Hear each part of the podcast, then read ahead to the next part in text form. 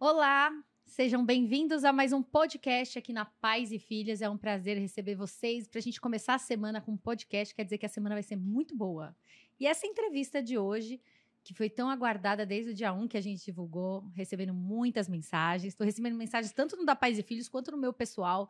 As pessoas muito interessadas no assunto e na pessoa que a gente trouxe hoje, com muito prazer eu recebo aqui na Pais e Filhos. Para começar, eu sou Andressa Simonini, editora executiva da Pais e Filhos, filha da Branca Helena e do Igor. E é o seguinte, hoje a minha convidada nesse podcast é ela, uma mulher que ficou conhecida com uma história muito triste há 15 anos, mas que refez sua vida. Hoje ela tem dois filhos, tem história para contar, continua uma luta muito importante no país, não só em nome da filha dela, mas também em nome de outros filhos e filhas por aí. Ela é a Ana Carolina Oliveira, prefere ser chamada de Carol. Eu tô te chamando de Carol desde o primeiro momento. Não tem problema, é assim que eu sou mesmo. Tem 39 anos, assim como eu, e hoje ela é mãe da Isabela, uma estrela no céu, e mãe do Miguel, de 7 anos, e Maria Fernanda, de 3. Bem-vinda. Muito obrigada, é um prazer estar aqui. A gente estava até conversando antes aqui que eu falei, Oi, Carol, eu já entrevistei a Shakira, mas eu não fiquei tão nervosa quanto entrevistar você. e ela falou que isso é comum, não é só meu. É, acho que todos os lugares que eu passei até agora, depois dessa. que, que eu ressurgi, né? É, que as pessoas têm me visto um pouco mais. Onde eu vou, as pessoas têm esse sentimento assim, elas querem se preparar e na verdade não tem preparo nenhum, elas querem, ficam nervosas. Mas eu sou super comum, super aberta, super sociável e conversável. Não, acho que não é nem por isso. Acho que a sua história marcou, né? A gente tem a mesma idade. Então, aquilo que você passou há 15 anos, eu tinha a mesma idade que você. Eu não tenho filhos, mesmo trabalhando na Pais e Filhos, eu brinco que trabalhar na Pais e Filhos é anticoncepcional. Aí vai escutando a história dos outros. Você já tomou seu anticoncepcional hoje? Com certeza, é a primeira coisa que eu faço quando eu acordo. Mas assim, porque então, assim, a minha idade, eu acho que eu tinha a mesma idade quando aconteceu aquilo com você. É, então, eu acompanhei muito, né? Me reconhecia numa mulher da mesma idade. Então, acho que o, o, o, difícil é uma história muito diferente da minha, de muita gente que eu conheço. Então, dá esse nervosismo. E às vezes, até assim, que pergunta que eu posso fazer que vai machucar ela? Eu não quero machucar, principalmente aqui na Pais e Filhos. A gente vai trazer emoção nessa conversa, mas a gente quer que você, você saia emocionada daqui total, fica tranquila, qualquer coisa é, Eu já tenho um lenço aqui, ó, gente. o dela também tá ali, mandei comprar agora. Mas, então Mas é eu isso. sou super aberta, assim. A gente, eu espero que esse, assim como eu fiz os outros papos que eu fiz, eu espero que seja uma, um papo leve. O máximo que vai acontecer, eu falar para você que eu não tô confortável, que eu não quero falar sobre isso e tá tudo bem. É, mas de resto, assim, eu não tenho nenhuma restrição sobre o que falar, o que não falar.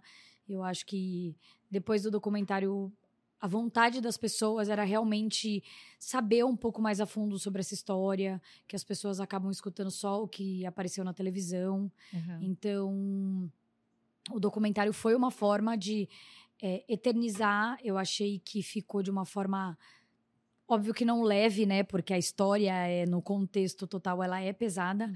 mas foi contada numa cronologia do qual as pessoas pudessem entender melhor, é, lembrar pelo fato de fazer muitos anos já. E também conhecer um pouco do, da versão do que aconteceu comigo, que eu acho que muitas pessoas tinham essa curiosidade que devem ter te perguntado, da minha mãe, do meu pai, enfim. E terminando como eu tô hoje. É, com certeza.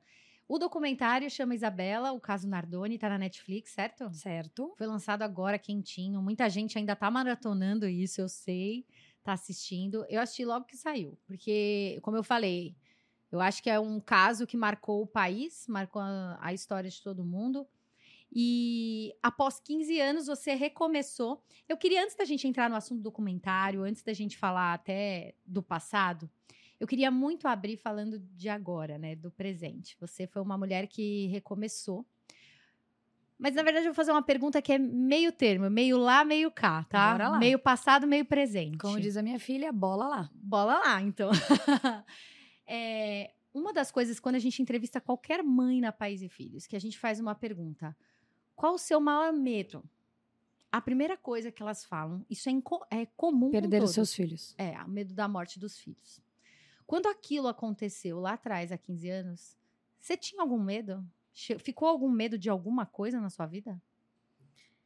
Eu, inclusive, essa é uma frase que eu já até falei, assim, depois daquilo, você não passa a não ter mais medo. Porque morrer para você vai ser tranquilo? Não é que é tranquilo, mas assim, você, nossa, eu tenho muito medo de morrer. Quando eu já fui um pouco mais jovem, nossa, eu morro de medo de morrer. Aí você é mãe. Aquele seu bem mais precioso, aquilo que você nutre, que você cuida, que você quer enfiar numa bolha. Você não pode. Você quer guardar embaixo do braço. Você também não pode. Então, o seu maior medo, o medo de que qualquer mãe, eu tenho certeza que é perder os meus filhos. Ou que algo aconteça com os meus filhos e eu não consiga. Então, quando eu me vi naquela situação da qual eu era aquilo que eu só via numa televisão, aquilo que, que era tão distante da minha realidade, eu acho que dali pra frente, medo zero. É, né? Apesar de que hoje em dia dá medo de viver, né? Sair aqui na rua e qualquer certeza. coisa, mas. Não, a gente tava falando hoje. Os noticiários, não sei, desde a semana passada, um horror atrás do outro, principalmente com o carro, com tudo que tá acontecendo. É, é, realmente assustador. Mas aí, sobre o medo, quando você tem seu filho Miguel, esse medo volta a, a, ter de novo? Eu sei que é uma pergunta difícil, mas de perder os filhos agora? Não, é óbvio, né? Que, que você sempre tem medo de perder qualquer pessoa que você ama. Uhum. Seja sua mãe, seu pai, seu marido, seu namorado, seus irmãos e afins. E os seus filhos, ainda mais. Porque eu acho que assim, óbvio que muitas pessoas optam por não ter filho, os, é, filhos por esse receio. Pô, eu vou colocar uma pessoa no mundo, um, um, ser humano no mundo e não e não consegue, não se vê nessa situação. Eu, uma vida me vi mãe. Eu sempre sonhei ser mãe desde muito nova. Desde muito nova. Não que eu quisesse ser mãe muito nova. Acho que são, uhum. são coisas distintas, mas eu sempre me vi mãe, eu sempre quis ser mãe. E aí você fala, nossa, eu gerei essa vida. Meu Deus, você vê quando sai perfeito, eu gerei essa vida. E aí vem alguém e tira essa preciosidade que você lutou para ter, porque quantas mães não lutam, ficam anos querendo ter um filho. Eu, graças a Deus, nunca tive que passar por esse tipo de situação ou de fazer algum tipo de tratamento. Comigo é rapidinho, rapidinho. Falei pro meu marido, vamos fazer um filho, vamos fazer um filho. E fez na hora. Fiz os dois. Os dois agora. É.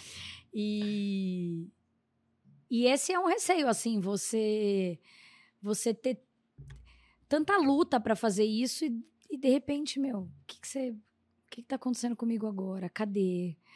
E o filho pequeno ainda, que é aquela história. Assim, acho que não tem idade, né? Para um filho, Deus o livre, você espero. Gostaria de dizer é. assim que isso nunca aconteça nunca mais com ninguém, que ninguém perca seus filhos enfim, ainda mais com situações como essas trágicas. É... Mas é um medo constante. É. E você acha que por você ter passado por isso, então aquele seu medo foi atualizado, ele aconteceu.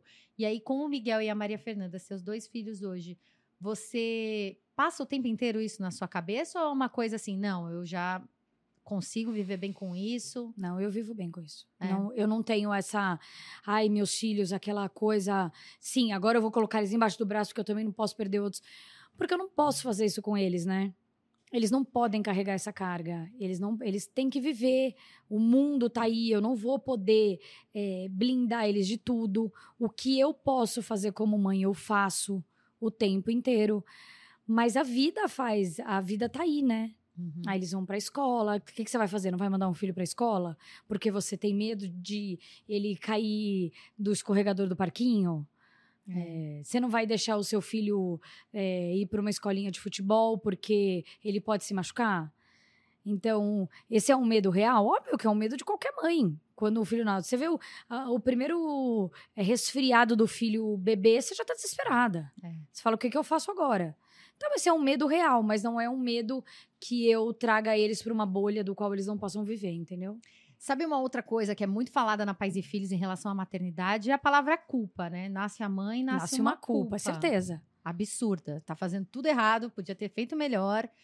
E aí também, resgatando para esse lado do seu acontecimento, você carregou uma culpa em algum momento isso em você? Não estou falando sobre o trágico crime que aconteceu, mas estou falando assim, sabe quando a gente fica no e se eu tivesse feito? Sim. E se você carregou isso por um tempo? Carreguei, assim, é... não é uma, é o que você falou, não é uma culpa pelo trágico acidente, porque eu não estava lá, não foi nada daquilo teria acontecido se eu estivesse lá. né? Se fosse eu, nada daquilo teria acontecido. Mas é assim, poxa, se eu não tivesse ligado para ela ir, e se ela não tivesse ido, e se eu tivesse pago o passeio, porque ela acabou indo antes por conta do passeio, de não ter ido pro passeio, e se eu. Tudo é e se. E se eu é, tivesse é, falado com ela antes? Enfim, são várias coisas que fazem você carregar um sentimento como se fosse uma culpa, apesar de você não ser culpada. Uhum. Isso ele acontece. Assim, é igual o, meu filho fraturou o punho recentemente. Ah, e se ele não tivesse descido para jogar bola aquela hora? E se não ele não teria tivesse, acontecido. Não teria acontecido. Fica... Mas também não ia viver, né? Entendeu? É sobre isso, é sobre é, você sempre se culpar. E se eu tivesse feito uma coisa com meu filho hoje, uma coisa com a minha filha ontem, teria sido melhor, eu não teria chorado, ela não ter... Enfim, são várias coisas. É. Agora, quando a gente fala de recomeço, pra gente falar do. Minha mãe. Quer atender? Não. A gente adora ela. Todo mundo ela adora. é barraqueira, né? Não. Não, não é? é? Não. Oi, mãe. A gente gosta de gente barraqueira. Eu tô ao vivo, mãe. Todo mundo tá te ouvindo. Mãe. Ela, meu Deus. Minha si... Fala que ela pode estar tá convidada eu te mandei também o link, a Tá todo mundo querendo te ver, mãe. Mas entra aí, eu te mandei o link, tá bom? Beijo, tchau. Mãe é uma certeza que tá sempre dando um número ali na nossa audiência. Não importa qual é a entrevista. Não importa. Sobre o que a gente vai falar, a mãe tá lá. E aí, quando você vai olhar o grupo da família, tem um milhões de links que ela já mandou também. É, a minha mãe, ela é sincera. Ela sofre, como diz o Palumbo no, no, no último podcast dele, a gente sofre de sincericídio. Uhum. Então, a minha mãe é muito sincera, muito verdadeira, assim. Ela.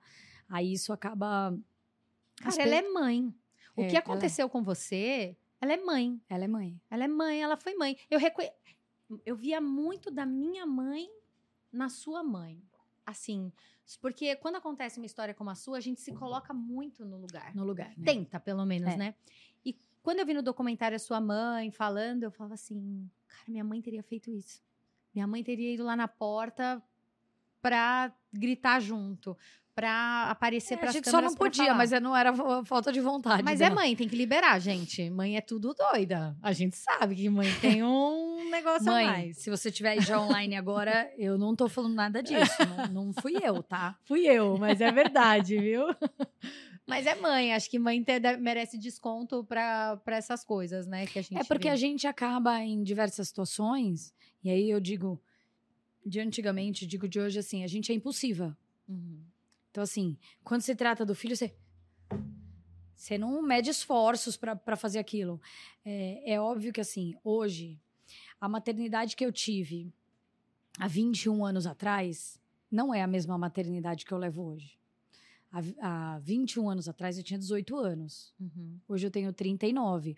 Os meus filhos nasceram, eu já tinha 32 e 35, se eu não me engano. Então, 32, 36, uma coisa assim. Eu tô tentando fazer a conta, mas eu sou jornalista. não, eu tô, mas eu tenho que saber que ano meus filhos nasceram, né? Aí não, não me impressiona que eu já fico. É, então, assim, a, a, eu lia muito mais, e eu acho que a rede social, a sociedade mudou demais nesse tempo todo. Então, realmente, a maternidade de 21 anos atrás e coisas que eu fazia com a minha filha, que são coisas que nem existem mais hoje. É, Nem certeza. existem. A forma como você cria, a forma como você. É, naquela época, o filho nasce, você põe de lado. O filho nasce hoje, você só tem que pôr de barriga para cima. Não pode cobrir. Não pode cobrir, é. não pode ter protetor de berço. Imagina, naquela época. Imagina, não tinha nada disso. E parece que faz. Nossa, que minha filha é muito velha. Não, são só 21 anos. É. Foi ontem. Naquela época não tinha celular. Cara, ela teria 21 anos. 21 anos. Caramba. É Porque é a gente tempo. tem a imagem dela na cabeça com cinco, né?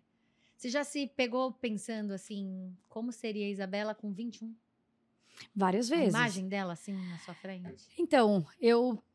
Putz, é um conflito. Porque é o que eu falo, eu tenho hoje. Eu tenho minha sobrinha, né? Elas têm a mesma idade. Então eu fico vendo muito na minha sobrinha atitudes, jeito. Apesar delas terem personalidade completamente diferentes, assim, como ia ser, onde ela ia estar, tá, ela querer estar tá aqui, ela querer morar fora, o que, que ela ia estudar, o que ela ia fazer. São coisas que eu nunca vou conseguir me responder. É, que não vão ter uma resposta. Vai ser, vai ficar na minha imaginação e, e no sonho, né? E viver essa, essa realidade é o que eu falo assim. Hoje é curtir ao máximo os meus filhos, porque a vida passa tão rápido que o meu sonhei tanto em ser mãe de novo e meu filho já tem sete anos. É. Passou rápido já passou mesmo. muito rápido. É isso aí.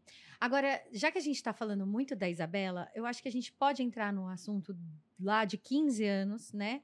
Até um pouco antes. Vamos falar da Isabela antes de, de tudo que aconteceu com ela.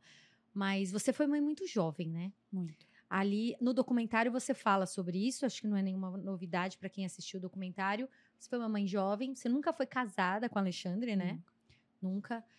Mas vocês tiveram a Isabela e a partir dali vocês negociaram como ia ser o esquema de, da criação dela, certo?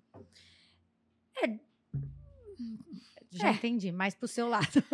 é, porque ela, ela morava comigo, né? Uhum. Ela vivia comigo. Então a gente a maioria. Ela, então, a partir do momento que, que a criança vai de 15 em 15 dias, você não tem uma relação é, do qual você pode compactuar realmente uma boa relação, como tem muitos casais hoje que vivem uma boa relação e muitos que não vivem, é muito difícil você compartilhar uma criação, uma educação.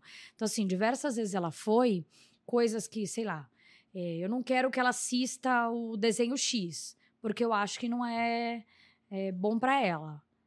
Sim. Pessoa não tá nem aí se você não quer que assista, se é bom. São só dois dias. Então, assim, você vem ajustando a criança durante 15 dias. E eu acho que muitas mães que vão escutar, me escutar aí agora, que são que vivem relações separadas, vão poder falar a mesma coisa. Então, você vem ajustando a criança, você ajusta uma semana. Uma semana ela tá perfeita. Aí chega a data de o final de semana de ir pra casa do pai, acabou com tudo. Aí você volta, você demora mais uma semana para ajustar a criança. Aí a criança faz. E assim você vai vivendo essa. A não ser que você realmente compactue do mesmo nível de criação. Uhum. O que normalmente é muito diferente, né? É, você fala no documentário e fala no documentário também que a relação foi mudando também, né? No começo, acho que tinha mais comunicação entre vocês dois. Sim e depois foi se afastando. E a, a, a Jatobá, quando ela chega, também muda muita coisa, né? Sim. Você fala isso, isso mostra no documentário. Sim. É... O que, que você sentia em relação à, à, criação da Isabela aí, sabe? Você acha que falou, hum, vai ficar mais difícil? Ou você se blindou mesmo? Como que você fazia? Porque isso que você falou, como você falou, muitas mães passam por isso. Sim. Até relações muito piores daquela que você viveu, que você contou, né? É, na verdade, assim, a criação dela, o, o princípio, os valores, é daquilo do dia a dia, o que você vai tornando a criança no dia a dia e tudo mais. Então eu acho que, que eu consegui construir isso nela. Uhum. É, eu não acho que que durante a ida dela, uh, ou mesmo antes, ou mesmo depois, pelo fato, eu, eu tive um, um, contato com a família dele, eu tive uma relação, não, é, não, não era algo que eu não conhecesse. Então, assim, o fato dela, eles tinham, eles eram uma família. Então, ela ia lá pro seio familiar do pai. Então, essa era a minha confiança. Uhum. Para aquele, para aquele o hall. Pai dele é bem presente na vida deles lá, né? Bem... O, o seu ex-sogro, né? Sim. E assim, e, e você leva ele para viver com a família dele. Uhum. Porque eu acho que, e eu falo isso muito, bato muito na tecla com amigos, com. E, e, agora, depois disso, assim. Por mais que você não tenha uma boa relação, por mais que você não goste da pessoa, é, que você acha o pai. Bosta. É isso, tá bom, obrigada. que você acha o pai um bosta, é pai da uhum. criança. E você não pode privar. Porque se você privando ela dessa, a, a criança dessa situação, você pode pagar um preço muito alto no Com futuro, certeza. uma revolta, um tratamento psicológico e assim sucessivamente. E existe uma outra família, não é só a sua família. Então eu sempre prezei muito isso. Eu posso achar ele um zero à esquerda, não, não é para mim, não é o que eu quero para mim. Mas não é. Se ela lá na frente fosse descobrir quem era ele, Exatamente. Nossa, estava falando isso hoje aqui. É problema dela. É. Óbvio que ela não teve oportunidade. Uhum. Mas ela que descobrisse. E a família dele, quando você falava assim, eu mandava pro seio familiar dele, né? Ela gostava de ir, ela se sentia confortável, ela voltava Sim, feliz. Sim, gostava da. A, como eu falei também numa outra entrevista, a irmã dele é a madrinha dela. Então é a madrinha dela, é o vô dela, é a avó dela, é o pai. E assim, é, durante várias vezes, é, não era uma questão da Jatobá, era uma questão da família. A, a estar em família. Uhum. Então, assim, óbvio que a gente brigou várias vezes é, por, por relação, por pensão. Tive que brigar por pensão, tive que. E, e, a gente tinha isso. Ah, ela visita ele de 15 em 15 dias. Ah, mas a semana que vem, esse é o meu final de semana, mas a semana que vem é aniversário da minha mãe. Ah, então ela fica aqui comigo no outro final de semana e dois finais de semana ela vinha, ficava com você. Nessa parte a gente conseguia se entender bem nas visitas. A gente não se entendia bem em pensão, em, em modos de como Tipo, alguma o de pensão, o que que rolou? Porque também é uma coisa bem básica Comum, no? Brasil. Né? Bem trivial. Uhum. Não pagava? Ah, pagava, não pagava, pagava pouco. Acho que na época era 200 reais. Se é que eu me lembro disso direito. Mas era uhum. em torno de 200 reais. Então, assim, aí você briga. Porque, assim, é o filho, ele não custa só uma escola e uma uma escola e, e o inglês. A escola e o convênio. Filho tem muito mais custo que isso. E o mesmo custo da sua casa, ele vive na sua casa. Todo o custo da casa é dividido por todos os seres que moram dentro da casa. Uhum. E as pessoas acabam não entendendo esse tipo de coisa. É. Aí o pai acha que o dinheiro é pra mãe, que a mãe vai usar o dinheiro para fazer a botox, a unha e cirurgia plástica. Não, é muito maior, a gente vê muito isso. Não, Não isso é mais comum do é, que a é, gente sonha. Nenhuma pensão, o cálculo de pensão é realmente pelo padrão de vida daquela criança, sempre vai mais pro outro lado. A gente Óbvio, assim, isso. se você quer levar um alto padrão de vida e a pessoa não tem condições, é problema seu. Ah, sim. Você vai arcar com aquele da, dali para cima com que você tem condições e a outra pessoa não. Uhum. Porque nem sempre, às vezes, a, a, a, as duas famílias têm o mesmo, mesmo poder aquisitivo, têm, têm as mesmas condições, entendeu? Mas é, é isso é bacana a gente falar, porque tudo que você está falando é a realidade da família brasileira. A gente não tá falando nada de absurdo. Se eu estiver falando alguma coisa errada, alguém manda aí no chat e fala que eu tô é, errada. Eu tô até olhando aqui, não está falando nada de nenhum absurdo e nem fala assim, ai, que absurdo falar isso. Não, é acontece muito. Aí a gente... É que muitas pessoas não falam, mas é, é, a vida como ela é. Exatamente. Ou muitas pessoas não têm a oportunidade de falar como você está falando, né? Então acho que é importante a gente trazer esses assuntos. E aí a gente, para andar nessa conversa também, quando foi o, o. Quando que a Isabela morreu? a data, você lembra o dia? Dia 29 de março. Não, não lembro. Óbvio, né? Você lembra o dia? Eu não lembro. 29 de março. É... Esse dia, como que estava o esquema? Era o esquema do final de semana, final de semana dele. dele. E foi num sábado é, isso? É, isso foi num sábado. É, a única coisa que mudou é que ela foi mais cedo na sexta-feira. Tá. A única coisa que mudou. O final de semana era dele. E ela foi de boa? Não chorou? Não. Foi de boa? Ela chorou porque não foi no passeio. que passeio que era esse? Ah, tinha um passeio da escola, que Sim. eu perdi a data de, do pagamento e ela acabou não, não indo. E assim, quem nunca. Não, normal. Não olhou a agenda ou perdeu uma data que atire a primeira pedra, tá Exatamente. Bom. Se eu for Porque apedrejada aqui, por favor. Não, não existe julgamento. Quem julgar a Carol aqui vai ser bloqueado, já tô avisando. Não existe isso. É sério, gente. Não tem não, que inclusive, outra. com a agenda da escola, assim, se as professoras da minha filha estiverem vendo, eu falo, juro, eu vou procurar ser melhor na agenda, eu juro que eu vou procurar. Aí vem assim: estamos, é, segunda solicitação, aí me mandou um WhatsApp, favor responder o bilhete da agenda. Eu falei, não, eu posso responder por aqui, que eu sou muito mais rápida. Mas é tipo isso. Aí ela foi no passeio, tava tudo não bem. Não foi no passeio. Não foi no passeio, foi, foi pra casa, foi do, pra pai. casa do pai. Você falava com ela por telefone? Eu sempre falei. Mas como ela tinha ido na sexta-feira, na, na sexta-feira a gente se falou e no sábado a gente não tinha se falado ainda. Uhum. Porque eu também não ficava ligando o tempo todo. Ele tava numa relação, ela tava no final de semana. Do mesmo jeito que ele não tem que ligar o tempo todo no final de semana que ela tá comigo, eu também não me sentia não, no direito. Tava de... na paz, né? Tá com o pai, tá com a família. Tá, tá com o pai. Tá é. com o pai. Aquele que tinha que proteger ela, então, aquele. Ela tava com ele. E aí, como que foi essa história para resumindo assim, como que foi que você recebeu uma ligação? É, ela me ligou, ela gritava demais. Ah, Jatobá, a Jatobá ligou. me ligou. Oh, a ligação foi dela. Ela gritava demais, e aí eu tava numa casa de uma amiga bem próximo do local, e aí eu cheguei lá quando já tinha tudo acontecido. Ela já tava lá, ó, tá vendo hoje é minha quarta, quinta entrevista, já consigo falar até mais mais calma. Mais calma. É, eu cheguei, ela estava no prédio, ela já estava caída. Ela já, só que ela ainda tá, respirava, né? Eu sentia que ela estava bem debilitada, mas ela ainda respirava. É, a minha vontade era arrancar ela dali, sair correndo e pegar e colocar na minha bolha. E foi um que hoje, esse final de semana, eu assisti. Inclusive, um episódio, escutei a Daniela, a Glória Pérez falando.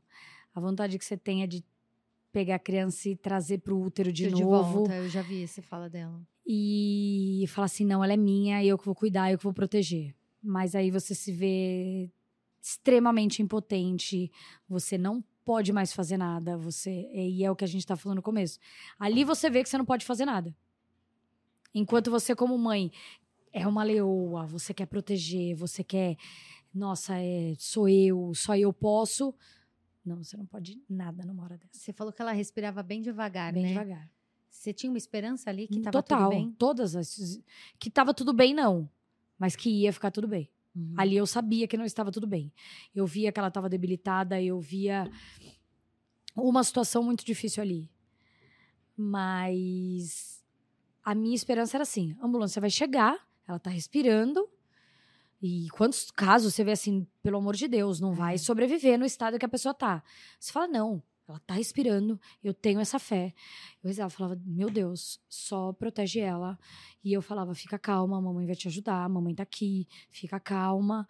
E aí eu falei, vai chegar a ambulância, eles vão conseguir ver o que ela tem. O que, que passava na sua cabeça nessa hora? Só que, ela, que eu ia conseguir conseguir que ela sobrevivesse. Tá bom, já tenho, vocês têm o seu tá. rosa, eu tenho o meu amarelo. que ela sobrevivesse. Isso... Que ela sobrevivesse, só. E aí eu pensava assim, ficasse ela como for. Não importava como for. Mas passou isso também na sua cabeça na hora? Sim, eu só queria ela viva. Fosse como fosse. Tivesse ela como tivesse. Se vai ficar sem andar, se vai. Sei lá. Só viva. Porque é. enquanto tá viva, você tá ali, né?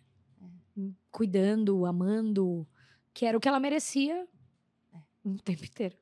Com certeza. A única coisa que ela não merecia foi o que aconteceu com Exatamente. ela. E aí você acompanha ela no, no trajeto até o hospital, né? Na ambulância, eu vou na frente, eles não deixam eu ir atrás. E quando eu cheguei no hospital, eles também não me deixaram. Se eu borrar, você me fala, hein? Tá bom, eu também. você me avisa. É, e quando eu cheguei no hospital também, ela saiu. E eles não me deixaram descer na hora que chegou, né? Eles tiraram ela primeiro, entraram com ela no hospital e eu saí da ambulância depois. E sua mãe já estava com você? Já, minha mãe o tempo todo comigo. É. E aí, quando você chega no hospital, aquela esperança ainda existe, mas fica aquela apreensão. Quanto tempo você esperou no hospital para saber da notícia? Você nem lembra? Não faço ideia. Se quiser atender, pode atender. Agora é meu pai. Adoro a família toda. Oi, pai. Não, amor, eu tô numa entrevista ao vivo e tá todo mundo te ouvindo. Vou aproveitar e beber uma água aqui, que eu tô tensa. Vou te mandar o link aí pra você ver também, tá bom? O quê? Depois eu falo com você. Beijo. Tchau. Ele tem médico amanhã e eu marquei para ele. Ele perguntou se deu certo. É. Ah, depois de uma idade, a gente vira pai, pais dos nossos pais, Exato. Vezes, né? tipo isso também, para agregar. E aí, voltando, sua mãe ficou o tempo inteiro ali com você, né? Minha mãe, meu pai, a gente já tava todo junto. Eles chegaram lá ainda antes da ambulância sair. E você não tinha nem noção do que podia ter acontecido. Realmente achou que era uma queda da janela. Não, na verdade, eu, olha, eu vou. Quando ela me ligou, eu tinha entendido. Não sei se o que eu tinha na minha cabeça, que eu tinha entendido que ela tinha caído na piscina. Não sei. Em momento algum ela falou isso, mas era tanto nervosismo que ela falou aconteceu, aconteceu, acidente, acidente, que eu pensei que fosse que ela tivesse caído na piscina. Essas horas a gente e é escuta, parece que idealiza uma idealiza imagem. Idealiza uma imagem. Que, que aí eu falei assim: vão reanimar, ela vai. E outra, quantas histórias você não escutava, né? De piscina, como ela não sabia nadar, aí você fala, nossa, caiu na piscina, meu Deus, será que ela não sabia nadar? E ninguém pegou, e ninguém viu, enfim. É... Aí caiu na piscina, e eu tinha aquela idealizado aquilo, né? Aí quando eu cheguei, eu não tive nem tempo de perguntar o que, que aconteceu, como aconteceu, por que aconteceu, não tinha nem cabeça. O meu foco era cuidar dela, meu foco era olhar para ela e estar tá com ela e cuidar dela. Sabe um dos momentos que você fala no documentário que quando eu me despedi dela. Eu despedi, eu desabei.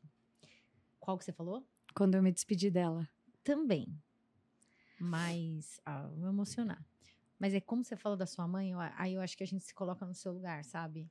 Se acontecesse isso comigo, se eu tivesse uma filha, tivesse acontecido isso comigo, e de ter a minha mãe lá perto e falar, por que comigo? Você fala hum. isso pra ela, né? É. O que, que sua mãe te chorar, responde? Vou ficar emocionada. O que, que sua mãe te responde? Porque é uma pergunta muito difícil para ela, ela não também. Ela não tem o que responder, né? Ela não consegue, ela não acha uma resposta. Não tem uma resposta. Eu posso, eu vou morrer minha mãe vai morrer, eu vou morrer, a quinta geração da minha família vai morrer e ninguém vai responder isso. Então, assim, tinha algum propósito? Hoje eu creio que sim. Se era mostrar alguma lição para o mundo, hoje eu creio que sim. Sim. Uma lição muito dura, né? Que isso me emocionou muito. Infelizmente, algumas pessoas têm que aprender lições no amor e na dor. E eu vou eu vou te falar uma coisa. Eu tava. Hoje eu recebi uma mensagem de uma.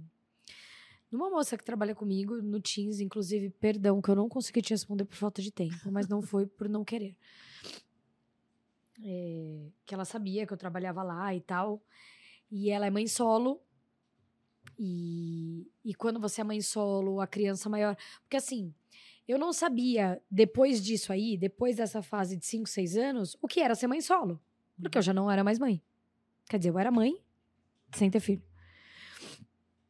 Então, como é que é? Aprender a ler, a escrever, a ensinar, a estudar, a fazer lição de casa. Porque lição de casa é um, me um mega BO, né? Aham. Uhum. Não precisava existir, né? Não precisava lição. É. Inclusive, vamos lá, vou pensar. Enfim, eu acho que isso tende a acabar. Depois é outro assunto. Mas, assim, é, é muito difícil quando você passa você acordou muito cedo, você teve uma noite mal dormida, você acordou muito cedo, você saiu para trabalhar, é, você volta para casa, o seu filho tem lição de casa, tem que ensinar coisas que você nem lembra mais da escola. É, e eu falei que o sonho dela era aprender a ler e escrever. E aí uma mãe falou assim: você não sabe o quanto você fez diferença com o que você falou numa outra entrevista. É, que ela, assim, mãe solo, cansada, chega, sobrecarga toda sobre ela. E ela falou assim: o sonho da minha filha também é ler e escrever. Ela ama. E às vezes eu tenho zero paciência. Zero paciência de fazer isso. Por quê? Assim, e eu não julgo. Porque quem disse que eu não tive, nunca deixei de ter paciência com meu filho, hoje, mesmo sabendo e tendo todo esse histórico de vida. Então ela falou assim, e eu passei a ver isso com outros olhos, porque eu tenho a minha filha, porque eu tenho a oportunidade de, de ajudar e ensinar ela a ler e escrever. Então, as suas palavras têm ajudado muito. Ela falou assim: as suas palavras têm ajudado muita gente sem você saber o que você está falando e para quem você está falando. Cara, que missão, hein? Então, assim, é, eu não, não, tô, não sei se eu estou preparada para essa missão, para ajudar tanta gente, para falar tantas coisas, mas talvez algumas coisas das quais eu fale, muitas vezes, muitas vezes, muitas pessoas se sentem representadas. Com certeza. Até e são coisas que, pequenas. E até aquelas que não têm a mesma situação. Por exemplo, essa pergunta que veio de uma pessoa do trabalho, ela tem um filho. Eu me senti representada por você em outras maneiras, né? Como eu te falei, você me emocionou num outro lugar também, numa relação também de mãe e filha, né? De, de para trás, né? Você Sim. com a sua mãe, eu com a minha mãe, ali me pegou muito, assim, de imaginar. É, e claro, nessa parte que você até citou do, do, do documentário, quais foram as últimas palavras que, que você falou para sua filha? Que ela podia ir em paz e que eu ia cuidar de tudo aqui. Eu vi você falando isso e na minha cabeça ficou tudo o que te passou na hora, nesse momento que ela morreu. De todas as nossas coisas, de todos os nossos sonhos, do que tinha acontecido com ela, porque ali já existia. É... Desculpa. Imagina. Ali já existia uma versão de um de alguém que tinha invadido o. Ah, teve isso. O, apartamento, me, mesmo que vagamente isso tenha acontecido e, e eu ter ouvido, é, então a gente vai descobrir. Porque essa pessoa ela tem que pagar pelo que ela fez. Uhum. Não foi um acidente. Ah, ela caiu sozinha. Ela se pendurou. Nossa, que horrível.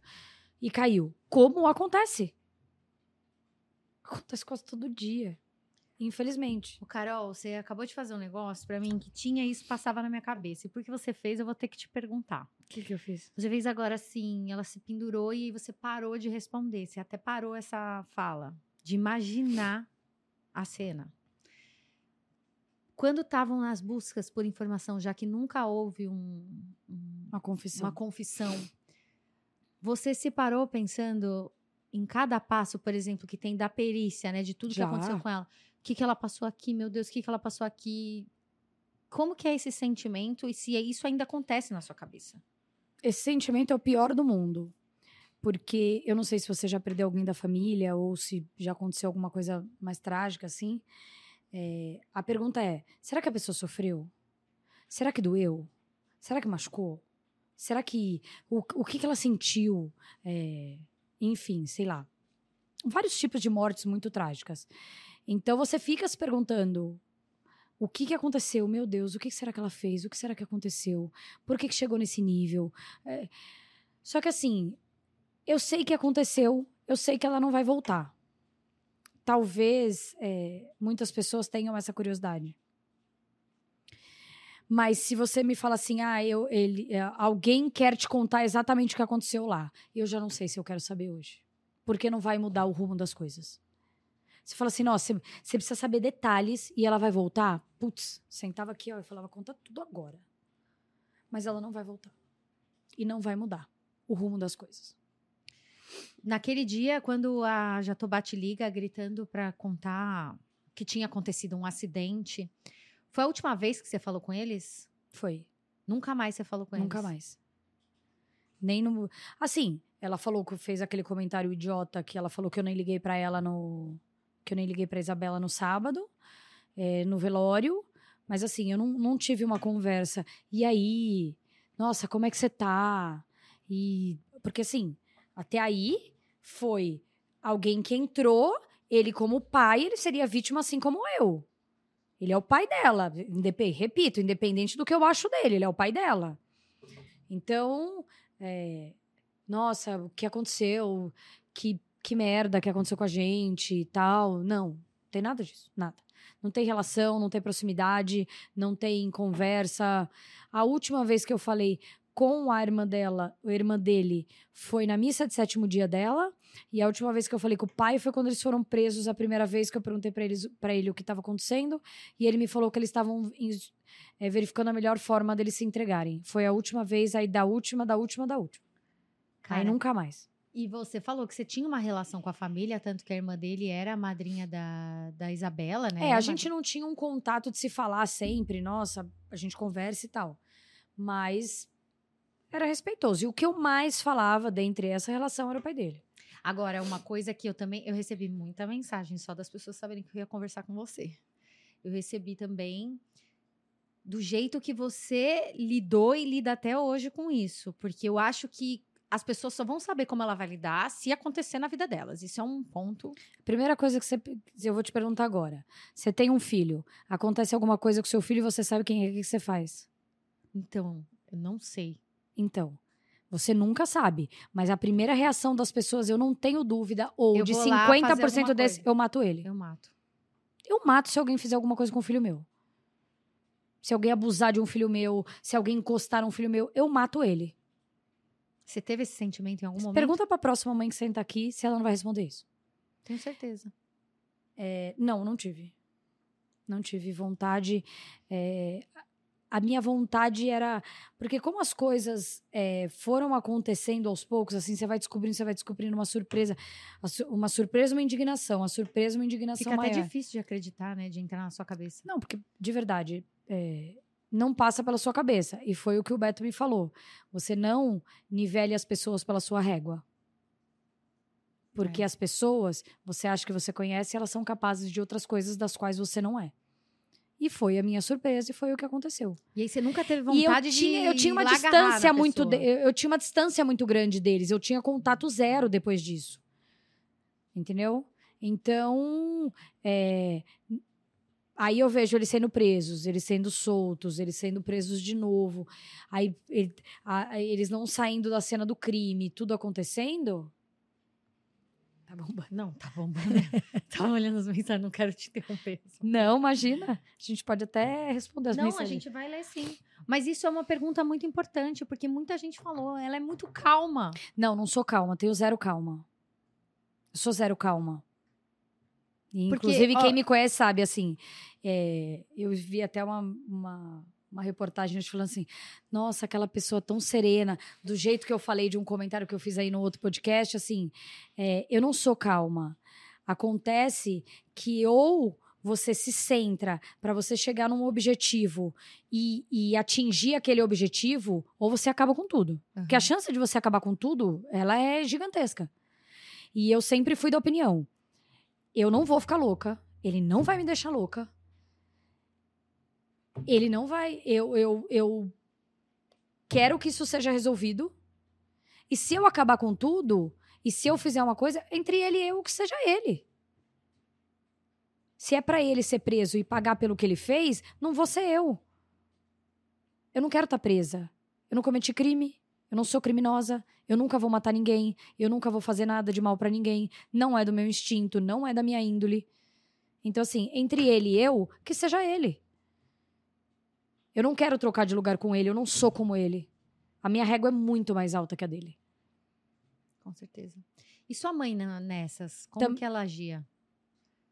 A minha mãe, ela, assim, cada pessoa da minha casa teve um, uma reação diferente. Uma reação diferente ao luto. Uns, meu pai se enfiou no trabalho, a minha mãe, ela se envolvia muito nas notícias, no processo, e ela queria saber, e ela queria ela, ela ficou muito envolvida naquilo assim. É, eu achei que ela fosse ficar doente. Achei que ela fosse ficar doente. Então eu me interessava mais em saber como as coisas estavam correndo e se elas estavam correndo para o nível certo. É, porque tudo pode acontecer, né? Tudo pode tudo acontecer. tem brecha na lei e a gente sabe, né? Então, essa era a minha preocupação. Eu não mergulhei tão forte quanto a minha mãe. Eu voltei ao trabalho, então, voltar ao trabalho me fez bem. Quanto Aí, tempo depois você voltou ao trabalho? Eu voltei ao trabalho. Acho que nem um mês depois. Aí eu achei que eu estava preparada para voltar. Aí voltei. Só que assim, era notícia atrás de notícias, foram três meses consecutivos no Jornal da Manhã, da Tarde, da Noite, da Madrugada, todos os dias, o tempo inteiro. E, e aí aquilo fazia com que eu não fosse produtiva. E eu não, eu não sei ser assim. Eu não sei me entregar metade ao trabalho. E outra, não era por qualquer problema, né? Não, era a história da minha vida, era a minha filha, era um assassinato. Nossa, eu odeio falar essa palavra. Mas é. É muito forte, né? É muito. Porque não é uma palavra que a gente ache que vai existir dentro da nossa vida. Não, é só no, é na, no, TV, na TV. Ou é filme. É exato. Uhum. Ai, você já viu o filme do fulano lá? Você já viu aquele filme que o cara mata o outro? Assim, é. Então, aí você fala, nossa, o filme foi muito legal. Só que era o filme, era ficção, as pessoas estão ali. Então, quando você se vê né, dentro dessa situação, é ruim. Então, aí o, o diretor de RH do, do, meu trabalho me chamou, ele perguntou como eu estava me sentindo, me chamou na sala dele. Aí ele falou assim: olha, se você é, ficar desse jeito, você também vai adoecer. Lógico. E aí ele me deu uma licença. Aí eu saí de licença do trabalho. Você teve acompanhamento por... terapêutico nessa época? Muito. Muito. Eu fui para terapia, fui fazer um, um treinamento de inteligência emocional, fui para terapia.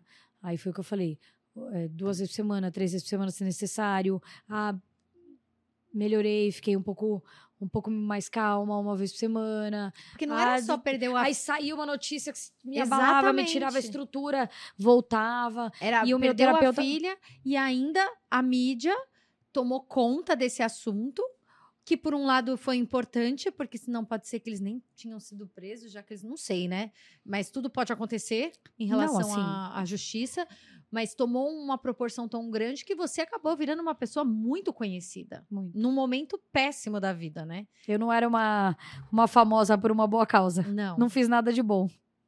Mas hoje você faz, né? Hoje você. Ah, sabe uma pergunta que eu queria muito fazer? Isso é importante. Eu acho que hoje você faz tudo que acontece na nossa vida ou na vida de histórias que a gente vê aqui na Pais e Filhos, por exemplo, não de crime só, mas, por exemplo, um sequestro de criança, outras coisas que acontecem muito, infelizmente. A partir do momento que acontece aquilo na sua vida, abre um buraco, um leque que de pessoas que estão na mesma situação te encontram para te acolher.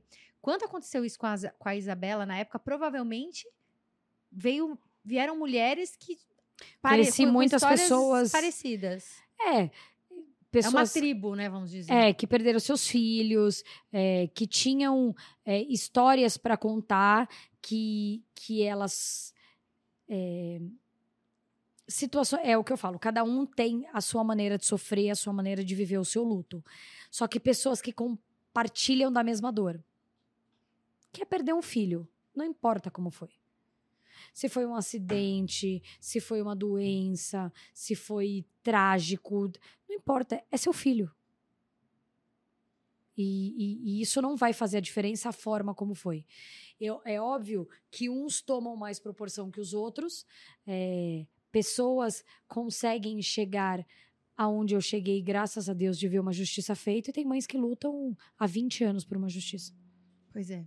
Acho que isso é, é causa É pior, porque você não consegue é, enterrar. Você não consegue enterrar aquela situação para você poder viver o seu luto, seguir em frente ou, ou fazer outra coisa. Você não consegue. Quando você acha que você conseguiu seguir em frente do jeito que dava? Assim? Realmente seguir em frente foi depois do julgamento. Fala assim, agora eu vou que foi quando eu fui morar fora, que foi quando eu fui me redescobrir como a Carol e não como a Ana Carolina Oliveira, mãe da Isabela Nardoni.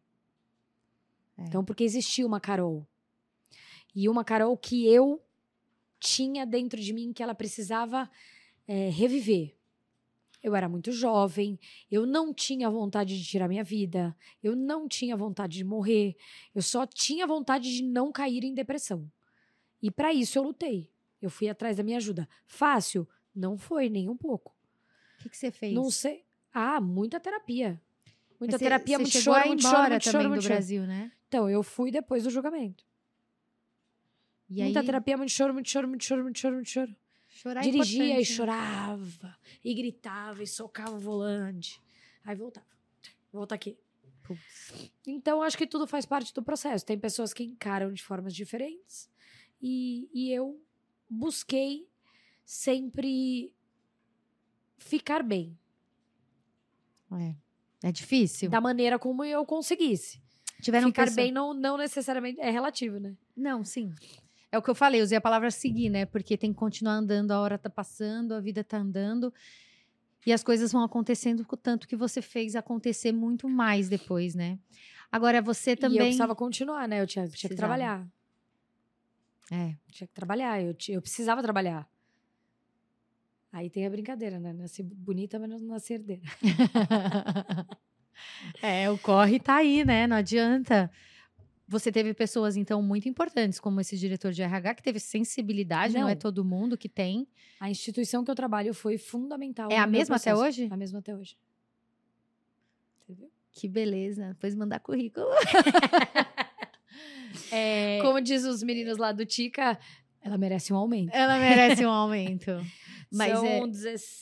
Esse ano eu faço 16 anos de banco. Porque tem que ser compreensível, sim. E mesmo você tentando ser compreensível, é difícil alcançar o que você passou, Carol. De, na boa, assim. Eu, eu me emociono aqui com você, mas é muito difícil. Não, é muito difícil. Aí eu te falo assim: será que eu passar. É, é, nunca, né? Mas será que eu encararia de novo dessa forma? Não sei, a gente não quer nem saber também. Então, é isso que eu tô falando. Só de ver já dá um frio na barriga. Não. Não, não, não hoje. Eu tô ah, dizendo tá. assim, voltando. Não me assusta. Não, Deus me livre. Nossa, não, não é disso que eu tô falando. Eu tô dizendo, voltando no tempo. Será que eu faria da mesma forma? Não vai dar para saber, né? Porque hoje você é uma outra Carol. Hoje eu sou uma outra Carol. Na hora você não sabia das informações. Eu acho que.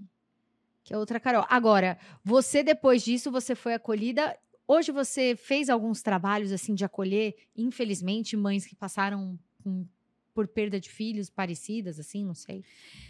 Assim, eu nunca tive um projeto social voltado para isso. É, eu acho que durante muito tempo eu eu decidi me enfiar de vez no trabalho, que foi uma então eu fui morar fora, voltei e eu ainda estava empregada.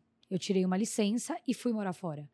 Então eu estava eu estava empregada e eu achava que ali era a forma de eu também me reencontrar, por gostar muito do que eu fazia, por estar no ambiente do qual eu gostava, no ambiente que sempre me acolheu. Uhum. Então eu era muito feliz ali. Então ali eu me encontrava. Então eu conheci outras mães, tive contatos com várias. Então, assim, o fato, você não precisa nem ter um projeto social, o fato de você conhecer e dar um abraço Sim. faz diferença muito grande na vida de uma pessoa. Com certeza. Às vezes um abraço fala muito mais do que qualquer tipo de ação que você tome. É, então, eu, nesse, nessa, nesse período, eu conheci muitas pessoas. É, acolhi muitas pessoas e fui acolhida por muitas pessoas. Mas eu nunca, é, eu naquele momento eu não estava preparado para um projeto social, para uma associação ou para. Você pretende fazer algo assim? Você tem isso na cabeça? Não sei. Eu acho que hoje os, os planos estão caminhando. Eu acho que é, depois do documentário, depois desse ressurgimento da Carol com 39 anos.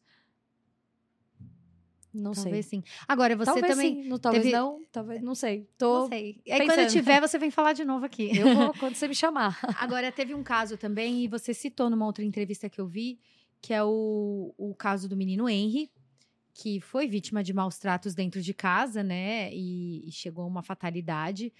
E o Leniel, que é o pai dele, você falou que conversa com ele. Conversa com ele sempre. E que o Leniel, ele faz esse trabalho de luta aí para que a justiça seja feita, né? Como que vocês falam sobre isso? Isso é importante falar da justiça seja feita. O que, que é a justi justiça seja feita, você acha? A justiça ser feita é que a pessoa que cometeu o crime, ela pague pelo que ela fez. Então, assim, não é sobre vingança. Isso eu já falei muitas vezes e eu, e eu quero frisar. Todas as vezes que eu tiver oportunidade, eu vou frisar. Não é sobre vingança. Não é sobre você se vingar da pessoa. É sobre você saber que a pessoa vai pagar por um crime que ela fez. Então, assim, nesse caso a gente vive na pele, mas eu, a gente vê todos os dias na televisão uma matéria, uma reportagem, da qual você olha, essa pessoa precisa pagar pelo que ela fez mesmo ela não tendo contato nenhum com você ou fazer nada parte da sua vida.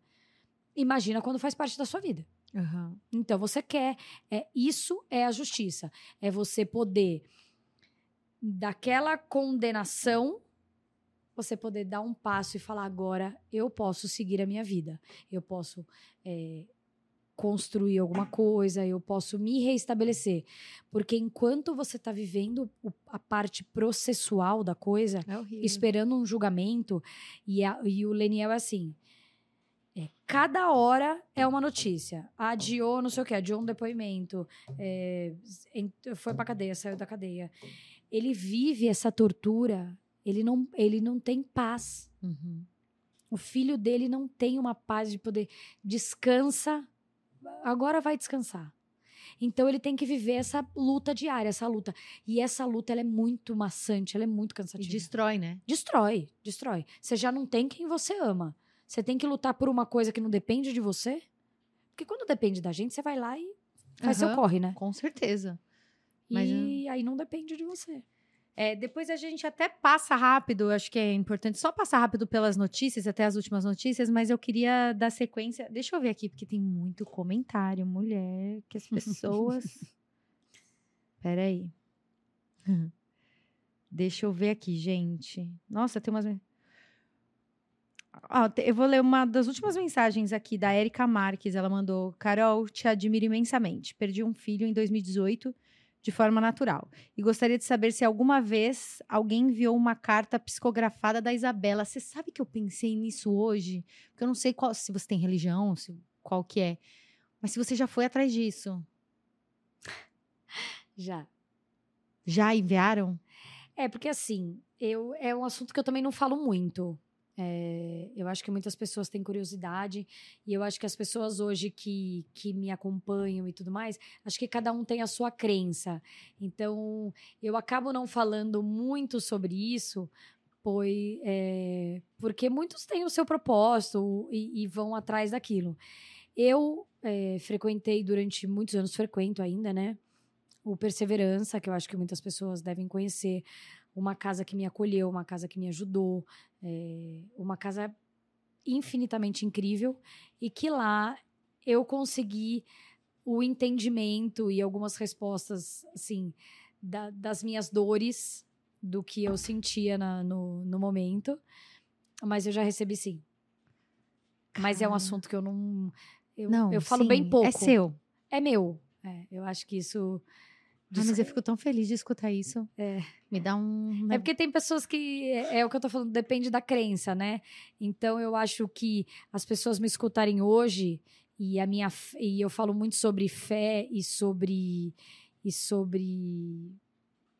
Sobre tudo. Então eu acho que isso independe da religião. A sua fé depende da sua religião. e eu tenho fé. Você tem fé, mas por acaso. Você você mudou de religião ao longo desse período? Não. Ou você sempre foi. seguiu, por exemplo, esse lado? É, não, eu, eu frequentei muitos anos a igreja católica. É... E aí eu já, já frequentei, já frequentava há algum tempo, mas depois da Isabela, a frequência no Perseverança ela foi muito maior do que em outros lugares como muitas pessoas devem ter visto. Eu fiz a missa, as missas na igreja católica. Então, assim, eu sempre fui muito acolhida em todos os lugares. É, e aí isso independe da crença, Sim. depende da fé. E do amor mesmo, e da empatia. Acho que é impossível não ter empatia com qualquer pessoa, independente do Isso que é uma curiosidade, acho que um monte de gente já fez e ninguém me fez essa pergunta. Ah, eu fiz na hora. Aqui, ó. A sua curiosidade, a dela também era a Cara, sua. me passou isso na cabeça hoje. Falei, é porque quando, quando eu escuto você falando assim, de você por mais que você falou que não é calma, mas você tem um, um centro de querer não, é que, que as eu coisas... sou a, a, a, não, a louca, eu sei. né? Não, mas não é mãe é, um pouquinho, já te falei. Não, não, Deve mas assim, ter não, não, é que eu sou a louca da gaiola, tá? Mas eu não sou, tos, nossa, simplesmente 12 por 8 o tempo todo, até porque quem me conhece, os meus amigos vão falar, ela tá mentindo, e eu não minto. Agora, tem uma, uma, um comentário, é que tem muita pergunta, pode ser que eu tenha passado, mas tem uma pessoa muito indignada com o caso, recentemente, que é o Kaysar Dadur, que é um ator da Globo. Você conhece? Um que é sírio, fez BBB. Sei. Então, ele tá comentando bastante, as pessoas estão comentando do comentário dele. Ele fala assim. Ih, perdi agora. Cadê? Achei. Só quero que o pai e a madraça sejam presos para sempre. E a gente sabe que isso não vai acontecer, né? É, infelizmente a gente tá no Brasil, Kaysar. Tá solto, né? Ela tá solta. Ela tá solta. E ele pediu agora para diminuir ainda porque ele leu um livro. É, vou ler a sua revista aqui Lê. Agora.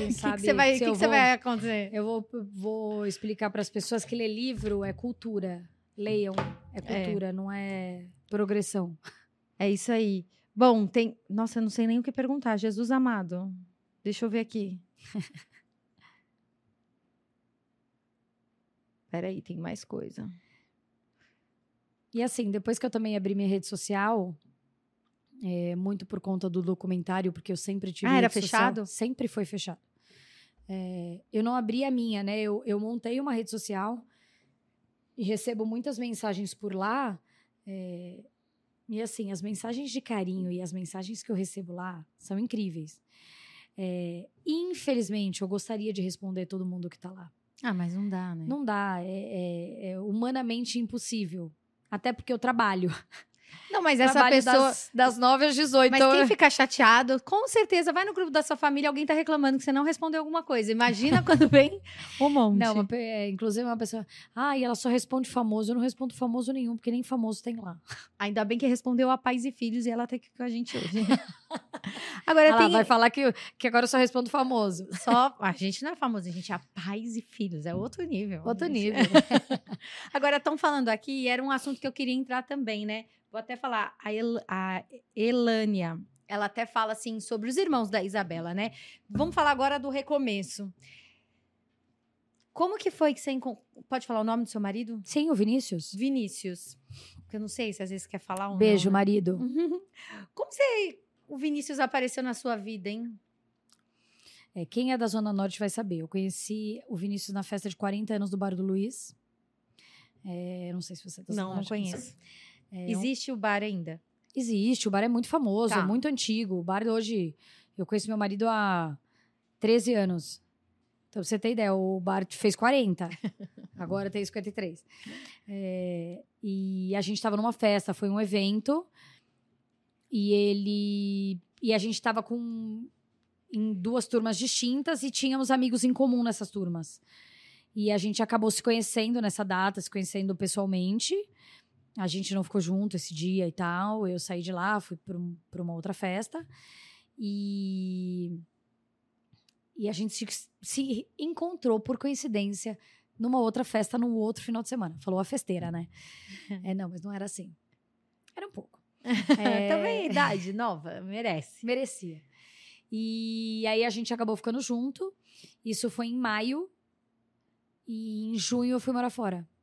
Então a gente ficou um mês juntos e eu fui morar fora. Fiquei seis meses fora e ele foi me encontrar nessa viagem. A gente viajou e voltou junto. Ele foi me resgatar. Falou, volta aqui. Muito bem, gostei dele.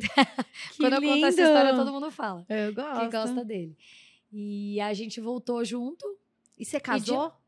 Sou casada. Tipo assim, casou de véu, Casada, grinalda, véu, grinado como manda foto, figurino. vídeo, tudo. Foto, vídeo, festa, convidados que legal. Tudo. E depois de quanto tempo vocês tiveram o, depois Miguel? De quatro... Ai, marido, ele vai falar que eu não sei fazer conta. Então, eu conheci ele em 2010, eu casei em 2014 e o Miguel nasceu em 2016. Vamos falar data, falar assim? Usa. Calma, volta, fala Eu- de novo. Eu conheci ele... O Miguel, depois que eu casei, o Miguel nasceu depois de dois anos. Dois anos. Tá. E aí, como é que foi isso pra você? Recomeçou 100%, veio um novo filho. Um novo filho. Assim, era... O nosso sonho era ter um filho. Tanto dele quanto meu ter um outro filho. A dele a primeira experiência e a minha ser mãe novamente depois de tantos anos. É, Então, assim, foram oito anos depois. Era bastante tempo já. Era. Mas eu já estava me sentindo preparada para ser mãe de novo. Só que assim, você sempre acha que você está preparada para as coisas. Você sempre, não, vamos ali, eu tô É o preparada. segundo, tô. Segundo, tô descolada, sou mais velha Aham. e tal. Não tá preparada para nada. Hum. Parece que eu tive meu primeiro filho, é, gestação completamente diferentes, é, geração completamente diferente. Parece que até na barriga as crianças já eram diferentes, enfim. Além de ele ter vindo depois dela. Então, assim, a carga emocional que ele carregou, eu acho que nessa gestação. Da família inteira, né? E outra, era minha primeira gestação depois dela e todo mundo queria saber da minha gestação. É, virou notícia também. Virou notícia, virou capa da revista. é, Então, era aquela memória, né? Apesar de eu estar, assim, extremamente feliz e vivendo aquilo intensamente, quando você tá sozinha com você mesmo, você tem aquela insegurança. Você fala, meu Deus, eu tô gerando um outro filho. Como vai ser?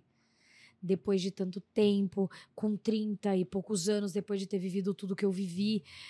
Então era um sentimento, coitada da minha médica, que eu ligava pra ela e eu falava assim: Ai, eu não aguento. Eu chorava. Ela falava: Carol, você precisa se acalmar. Vá, vamos pra terapia, vamos se cuidar. Enfim. E aí você tem que se cuidar. Mas, nossa, foi incrível ele nascer. Foi. Ele é demais. Ele é uma criança extremamente sensível. Teve parto. O, como foi o parto? Não, não sou da turma do parto humanizado. Não, foi Não, cesárea. foi cesárea. Marcou, agendou e foi. Três filhos tá de tudo cesárea. certo aqui na Pais e Filhos. Você faz do jeito que você quiser. Não, tá tudo julgar. bem mesmo, até porque É. acho que cada, cada um faz a sua escolha. Mas eu eu não sou dessa, dessa vibe aí, não. Tá. E a, a Maria Fernanda também. Também. Os três Tá. foram cesárea. E assim, eu, eu engordei um pouquinho, né, do Miguel. Eu já tava um pouquinho acima do peso. Aí engordei, foi. Quantos quilos você engordou? Eu engordei 14 quilos. 14 ou 16 quilos de um e 14 ou 16 do outro. E você conseguiu amamentar? Então, não. Bem pouco. Que É, amamentar meus dá dois filhos uma- passaram fome, mas não foi culpa minha. Eu achei que eu tivesse muito leite e eles estavam super bem. É, O leite saía, o leite espirrava. Só que eu já tinha feito duas mamoplastias. Então eu acho que a produção não era o suficiente Entendi. Aí teve que entrar com uma suplementação. com fórmula e tava tudo bem. Eu já tava preparada para Ai, aquele adoro momento. gente bem resolvida. Porque Não, eu sou super. se ficar se culpando por isso. Não. Mas também acho que é a sua nasceu história. uma mãe, não nasceu uma culpa. culpa e, e, e você assim. tem que escolher qual batalha você quer enfrentar naquele momento. Exatamente. É isso. É, você acordou, qual batalha você quer enfrentar? É então isso. vamos escolher as batalhas. Isso. Eu sou mãe real, eu sou, não sou. apesar de que você fala assim, nossa, ela tá na televisão, nossa. Não, eu sou mãe real, gente, mas é real mesmo. Eu sou a mãe é, que chega, se joga no chão, eu sou a mãe que fala, pelo amor de Deus, hoje eu não aguento, hoje eu tô exausta. É, aqui dorme com o filho, aqui dorme com um e acorda para com o outro. Real, realzão. Tá cansada. Vamos dizer, né? Hoje eu Normal. tô. E Falei é eu cheguei aqui segunda. E é segunda. Ainda... Não, tem feriado. Tem feriado. Mas eu vou bom. trabalhar sexta. Muito bem. A gente também, home office. não sei, eu Não, eu sei. também tô de home office. É, Mas deixa eu te perguntar uma coisa. Quando foi a primeira vez que você foi com o Miguel? Eu vou falar do Miguel porque ele é o mais velho agora. Foi o primeiro depois da, da Isabela, né? Depois da gestação da Isabela. Mais água. Mais água, please. Quer café? Obrigada. Só água mesmo. O meu também secou aqui a fonte. Deixa eu A tomar. gente tá de ressaca. Mentira, não tô de ressaca, não. Podia ser, né? Mas falando mais que tudo. É, Você pegou uma que fala bem, então... Pode entrar, Má, vai. De boa. Aqui. Marina com vocês. Ó, nem tá aparecendo. É porque eles estão... é, Aqui. Foi no dela também. Obrigada, Marina. Muito obrigada, Marila. Não vou trocar seu nome igual o Marquito. E o Paquito. Cuidado só com a... Aí, foi. O que, que eu ia falar agora? Eu vi, que tavam, do Miguel. eu vi que estavam me xingando aqui, só pra falar também, que eu não gosto que fiquem me xingando. Porque na hora que eu, tipo, eu tava muito nervosa, gente. Eu falo, abri falando que eu tava mais nervosa quando eu entrevistei a Shakira. Que eu falei, que eu perguntei a data da, que a Isabela morreu e falaram que absurdo, ela não sabe a data que a Isabela Ai, morreu. gente, tá tudo Aí bem, eu, gente, vamos eu ser tô mais nervosa, leve. tava até escrito aqui e eu não consegui ler. Gente, as pessoas precisam entender o seguinte. parem de hate, parem de criticar as pessoas, vamos ser mais leve. Aí acabou de entrar apresentadora linda. Obrigada, então. pra deixar feliz. Tá vendo? É um hate... É. São 10 mil mensagens boas e um hate. É aí você isso, exatamente Você isso. filtra. É, mas é, é muito mais fácil você falar mal, assim, criticar, do que você falar, poxa, coitada, ela esqueceu. E tá tudo bem. a gente não tá ligando, a gente tá ligando pelo que a gente é. É o que você falou. Entre quatro paredes, a gente sozinhas, nós sabemos na nossa correria, do nosso corre, Da do que a minha gente essência. sente. É, eu sei. É isso. Agora, sabe o que eu queria saber? Quando foi a primeira vez que você falou pro Miguel da Isabela? Não conversou, sentou e. Mas você chegou Não, assim. conversou, sentou, explicou faz é, um mês. É, agora, não sei quando ele descobriu que ele tinha uma irmã. Ele sempre soube, assim. Você tem uma irmã, essa é sua irmã, essa é a Isabela, sua irmã. Mostrava foto? Sim, tem foto na minha casa, tinha foto na casa da minha mãe. Enfim, tem foto dela em todo lugar. O, o quarto da, da casa da minha mãe, é, quando eu morava com a minha mãe ainda, é uma parede inteira, assim. Tem 130, e- 130, 135 fotos minha e dela. Que uma, uma, a gente mandou fazer, ela fez um trabalho todo de disposição de recorte de foto assim, e, e a coitada não era foto digital, né? Essa mulher é incrível. Nem era foto digital. Tudo ela teve que Que trabalhar nas fotos. Aham. Recorta e cola, escaneia e faz a foto ser maravilhosa. E ela fez um trabalho incrível.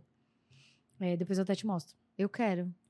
Não, depois eu vou postar para as pessoas. Agora as pessoas vão ficar curiosas também para ver, né? Eu vou tirar uma foto melhor, porque eu tenho uma foto que eu tenho muito. Ai, manda para pra gente antes, a gente sobe no site antes, as pessoas vão ver lá no site da Faz e Filho. Tá bom, vou te dar um spoiler. Amei. É... E... e ele via. Tinha vezes dele se achar tão parecido em alguma foto, ele falava: Esse aqui sou eu. Olha eu falava: só. Não, filho, essa é sua irmã. É. E aí, com o tempo, quando ele foi crescendo, a gente falava que ela era uma estrelinha, que ela foi morar no céu e tal. Então, quando a gente viaja, ou quando ele vê uma estrela no céu que tá brilhando mais, ele fala: Ó, oh, ela tá indo com a gente, olha a Isabela ali. Ele é extremamente sensível, meu filho mais, mais velho. Sabe que tem um livro?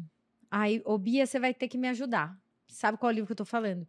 Teve uma diretora aqui na Pais e Filhos que eu trabalhei, ela morreu agora dia 20, ela faleceu, a Mônica Figueiredo, uma jornalista super renomada um, a mulher que. Uma das mulheres que fez os valores da Pais e Filhos por muitos anos.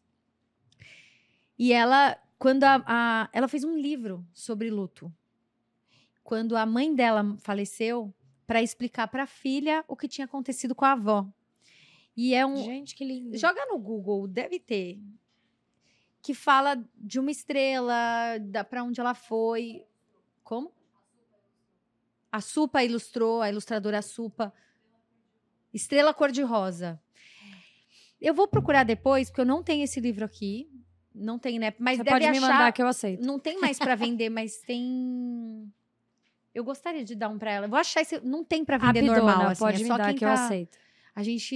Eu vou tentar achar esse livro para você. Tá bom, eu aceito. Ou alguém que tenha e queira fazer a doação. Aceito também. Porque pro seu filho, ele, você acompanha, é lindo. Eu recomendo mesmo. Então, e ele. É... Ele foi. Eu sempre. Ó. E eu sempre falava assim: ah, o meu filho mais velho sabe, a minha filha menor não sabe e tal. E esse final de semana eu levei ele no cemitério, que ele me pediu para ir. Ele queria conhecer o cemitério e saber onde a irmã dele estava. É... Aí eu falei: tá bom, eu acho que já estava na hora, conversei com meu marido. Então a gente. E ele que pediu. Ele que pediu que ele queria saber onde ela estava. É, e eu falei para minha filha, eu falei, filha, esse final de semana a gente vai passear amanhã e a gente vai ver a sua irmã. Ela falou, eu falei assim, você sabe que você tem uma irmã? Aí ela falou assim, eu sei. Eu falei, como é o nome dela? Ela é Isabela. Aí eu falei, e onde ela tá? Lá na Estelinha. Aí eu olhei pro meu marido e falei assim, meu Deus. E a gente achando que ela. Vai se achando os inteligentes. Não, não, não sabia de nada. Uhum. Aí ela ficava perguntando: mas como, como que a gente vai ver se ela tá lá no céu? A gente não sabe a voar. Aí a gente começou a rir, né? É, a gente não sabia voar, então a gente não vai chegar lá. Então, ela foi também, né? Nós fomos nós quatro. É, e ela não entendia como é que ela tava lá em cima e como é que ela morava lá. Então, é confuso mesmo. Para ela mais nova foi um conflito. Para ele, ele sabia já. O que, que ele fez na hora que chegou lá? Eu passei, a gente comprou flores e foi pro, pro cemitério. Ele, na verdade, não teve muita reação, assim, ele tava meio que curioso e ele não sabia, e a gente foi procurando até chegar na campa. E aí ele viu o nome dela. Aí ele pegou, abaixou, colocou a, a, a, florzinha. Eu comprei é, uma para mim e para o meu marido, uma para ela, uma para ele, uma de cada cor. Aí a gente colocou lá. Aí, aí o meu marido falou: E o que, que você quer fazer agora, filho? Porque a gente queria, assim, que não fosse nada traumático. Primeiro, porque, assim, o cemitério onde ela tá, se é que pode se dizer que um cemitério é um lugar é bonito, é muito bonito. A chegada do cemitério, quando você vai Qual subir. Que é? Ela tá no Parque dos Pinheiros. É, é muito lindo, é muito bem cuidado. O, o lugar é, é, lindo mesmo. Então, ele, ele tinha aquela ideia que fosse aqueles túmulos é, com lápides, com aquela uhum. coisa toda grande. Tanto que, que o meu marido até perguntou para ele e falou que achava que era assim. E, e ele ficou surpreso também com a beleza de, de como era o lugar assim. Então, eu acho que, que foi um, um momento importante para ele assim, a gente eu não tive tempo de, eu tô esperando ele maturar essa ideia assim para para conversar um pouco mais com ele, para ver o que, que ele entendeu. Aí a gente pegou, deu os quatro à mão, a gente rezou. Foi a coisa mais linda assim, foi e eu óbvio, emocionada. Lógico. E assim, eu acho que foi importante esse divisor de águas. A minha filha acho que não entendeu o momento que estava pegando ali, apesar de que toda hora ela é muito ligeirinha, né? Ela tem três anos, mas ela é mais ligeirinha do que do que eu imagino que ela seja. E e aí eu, putz, aí fiquei pensando, nossa, o que, que será que ele vai tirar daqui, né? Que ele vai, será que vai ser um trauma para ele o cemitério? Será que ele vai encarar isso de uma forma tranquila? É uma incógnita. Vamos ver eu vou te falar uma coisa dos próximos capítulos. Vou te falar uma coisa, não tenho certeza de nada, mas pela minha experiência em pais e filhos, uma das coisas que eu acho que mais traumatizam, mas um trauma que eu tô falando, porque tudo é trauma, tudo é né? É trauma, Tem uns sim. que são piores. Mas uma coisa que traumatiza uma criança para uma fase adulta é não se sentir incluída. E faz parte da sua história. Então, quando você me fala que ele pediu para ir lá, que ele botou uma flor e vocês rezaram juntos, eu acho que faz parte da história dele também. Sim. E da sua, porque você, cara, filho ama a mãe. Filho quer ver a mãe feliz. Só cria filho feliz uma mãe feliz. Ah, sim, eu sou dessa seguinte opinião também. Então, assim. E a mãe assim, emocionada, né? Que... É isso. Eu acho que ali, o Carol, ele fez parte com você. Ele tá. Seu, seu filho tem um propósito com você também de te fazer feliz e você fazer ele feliz. Eu acho que é isso. Então, eu acho que ali saiu. Ah, agora eu vou borrar tudo. Mas eu agora... acho que ali saiu isso daí para ele. Eu acho que vai então, ser inesquecível, não como um trauma, mas como algo. Eu pertenço a essa família, sabe? É, eu mesma, eu não sou daquela que tenho necessidade de ir ao cemitério sempre. Eu, inclusive, nem lembro a última vez que eu que eu estive lá por não ter essa necessidade. Eu não acho que aquilo representa ela estar ali. Né? Eu acho que é, é um símbolo, é onde você tem o respeito, acho que é onde você coloca o seu ente querido, tá lá junto com ela, minha avó, minha tia. Então, é um respeito. É, mas não é uma necessidade, não, não representa que eu esteja com ela ou mais próximo dela. Eu tô próximo dela aqui, eu tô próximo dela no meu trabalho, eu tô próximo dela na minha casa, eu tô próximo dela em qualquer lugar. Tenho certeza. A minha ligação com ela é muito além de onde eu estiver, entendeu? Esse é, esse é o meu pensamento. Então eu também não pretendo que isso se torne uma rotina, levar ele lá. Eu acho que ele já viveu a experiência, tá tudo bem e ok.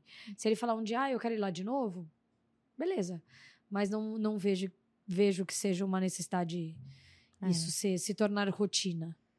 E você e ele e como que é no dia a dia assim? Vocês lembram muito dela, por exemplo, numa mesa de jantar? Você conta histórias da Isabela, mesmo que foram foi pouco tempo, cinco anos, mas desses cinco anos de amor e carinho que você teve com ela, você lembra de para eles?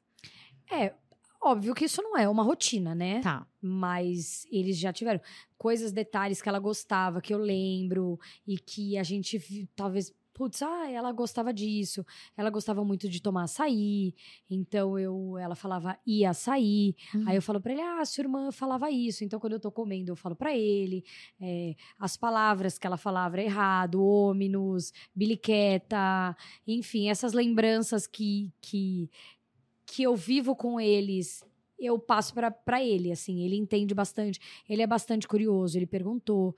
É, quando eu fui contar para ele que ia sair o documentário, né? E que eu achava que estava muito mais próximo dele saber o que aconteceu, porque ele já tinha me perguntado várias vezes o que aconteceu. E eu. Mas não, ninguém deu spoiler para ele, assim, um hum. pai de uma criança na escola não, que ninguém... falou pro filho e foi lá falar para ele? Não, ninguém sabia. Porque é o seguinte, a geração de hoje é muito distante daquela história, é muito tempo. Ah, tá. Entendeu? Então, as, a, os, os pais de hoje, que são, que estudam os filhos lá, que são da mesma idade, é uma geração diferente. Então, ele não tem aquela necessidade de contar para o filho dele de 6, 7 anos o que aconteceu com. Até porque ninguém sabia que era ele. Ninguém sabe quem é ele. Uhum. Né? Você preserva a identidade dele para ele seguir do jeito que ele quiser, né? Sim, do mesmo jeito que eu acho que a identidade dos outros irmãos da minha filha tem que ser preservada. Eles não têm nada a ver com isso. Exatamente. Nem os meus, nem os deles. É. Eu sou muito respeitosa em relação a isso. E aí você foi contar para ele o que, que Aí aconteceu? eu fui contar para ele, é, fui na terapia, é, junto, assim, para tentar a melhor forma. E ele já tinha me perguntado várias vezes o que aconteceu com ela. Eu falei que ela sofreu um acidente, mas eu nunca contei para ele efetivamente o que aconteceu. Aí na terapia, é, eu fui falando, eu falei. A terapeuta foi. Eu tô borrada? Não. A terapeuta foi falando para ele o que era um documentário, que ia sair. É muito bom a preocupação, né? Tô borrada. É. Lógico. Não, é tá, é, quando, como diz o carioca, se vir um suricato aqui de novo, vai, vai ficar estranho. Hum. Olha ali, ó. Tá não. Mas ali eu me vejo de, de lado. Mas aí o. Aí ela foi explicando para ele o que era um documentário. Eu falei, aí eu lembrei da, das datas em que a gente gravou, em que ele esteve comigo, né? Apesar ele na, nas, nas últimas cenas, né? Que foi quando a gente foi no parque, quando a minha sobrinha, na cena da minha sobrinha, eles estavam lá também, causaram na casa, gritaram, devem ter, ter, tido que editar um monte de coisa. E, e aí ela foi falar, então, você sabe, eu sei que você tem, você tem uma irmã, tenho duas. Aí a gente foi introduzindo o assunto com ele. Falei, você tem vontade de perguntar para sua mãe o que aconteceu com a sua irmã? Ah, eu já perguntei cinco vezes e ela nunca me contou, agora eu não Olha, quero saber. Que danado. tá vendo? Aí Criança... eu falei assim, meu Deus.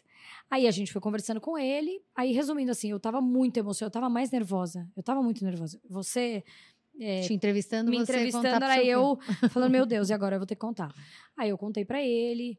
Óbvio que eu não preciso dar detalhes, porque ele também não precisa entrar nesses claro, detalhes. Isso é uma o, criança. Uma criança e não, não vai fazer diferença. Aí ele falou: Ah, tá bom, agora eu quero saber. Aí eu contei. E eu tava tão emocionada chorando que eu acho que eu impactei mais ele pela minha emoção do que pelo real fato que eu contei para ele.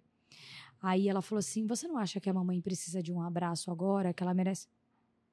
Eu chorei, tipo, por três dias. A hora que ele me deu um abraço, e ele me abraça muito forte, assim, é um negócio que encaixa. Então, uma memória vindo assim, aquele abraço significou muita coisa naquele momento. Foi a história dela com a descoberta dele, e eu falava, meu Deus, eu não conseguia parar de chorar. Eu saí de lá que eu inchada. E assim, ele sabe que ali era um momento dele. Quando ele. Ele, ele foi não por, por problemas, assim, é, que ele tinha. Ele é. Ele é medroso. Assim, mais inseguro. E eu achava que o momento dele, pra, pra vida dele, de colocar ele na terapia, mas não, nossa, ele é um menino problemático, não, zero, não, não tem nada a ver com isso. E ele sabe que é o momento que ele pode chegar lá, que ele pode conversar, que é o momento dele, que a mamãe não vai ficar sabendo. Então, quando eu fui entrar, ele falou assim: Mas por que, que ela vai entrar? Aí ela falou assim: Mas você não quer que a mamãe entre? Ah, porque a mamãe tem um assunto para conversar com você. Eu falei: Então tá bom, agora a mamãe já conversou com você, agora eu vou sair. Não, agora eu não quero que você saia, agora eu quero que você fique aqui. Aí eu não pude mais sair. Eu tive que.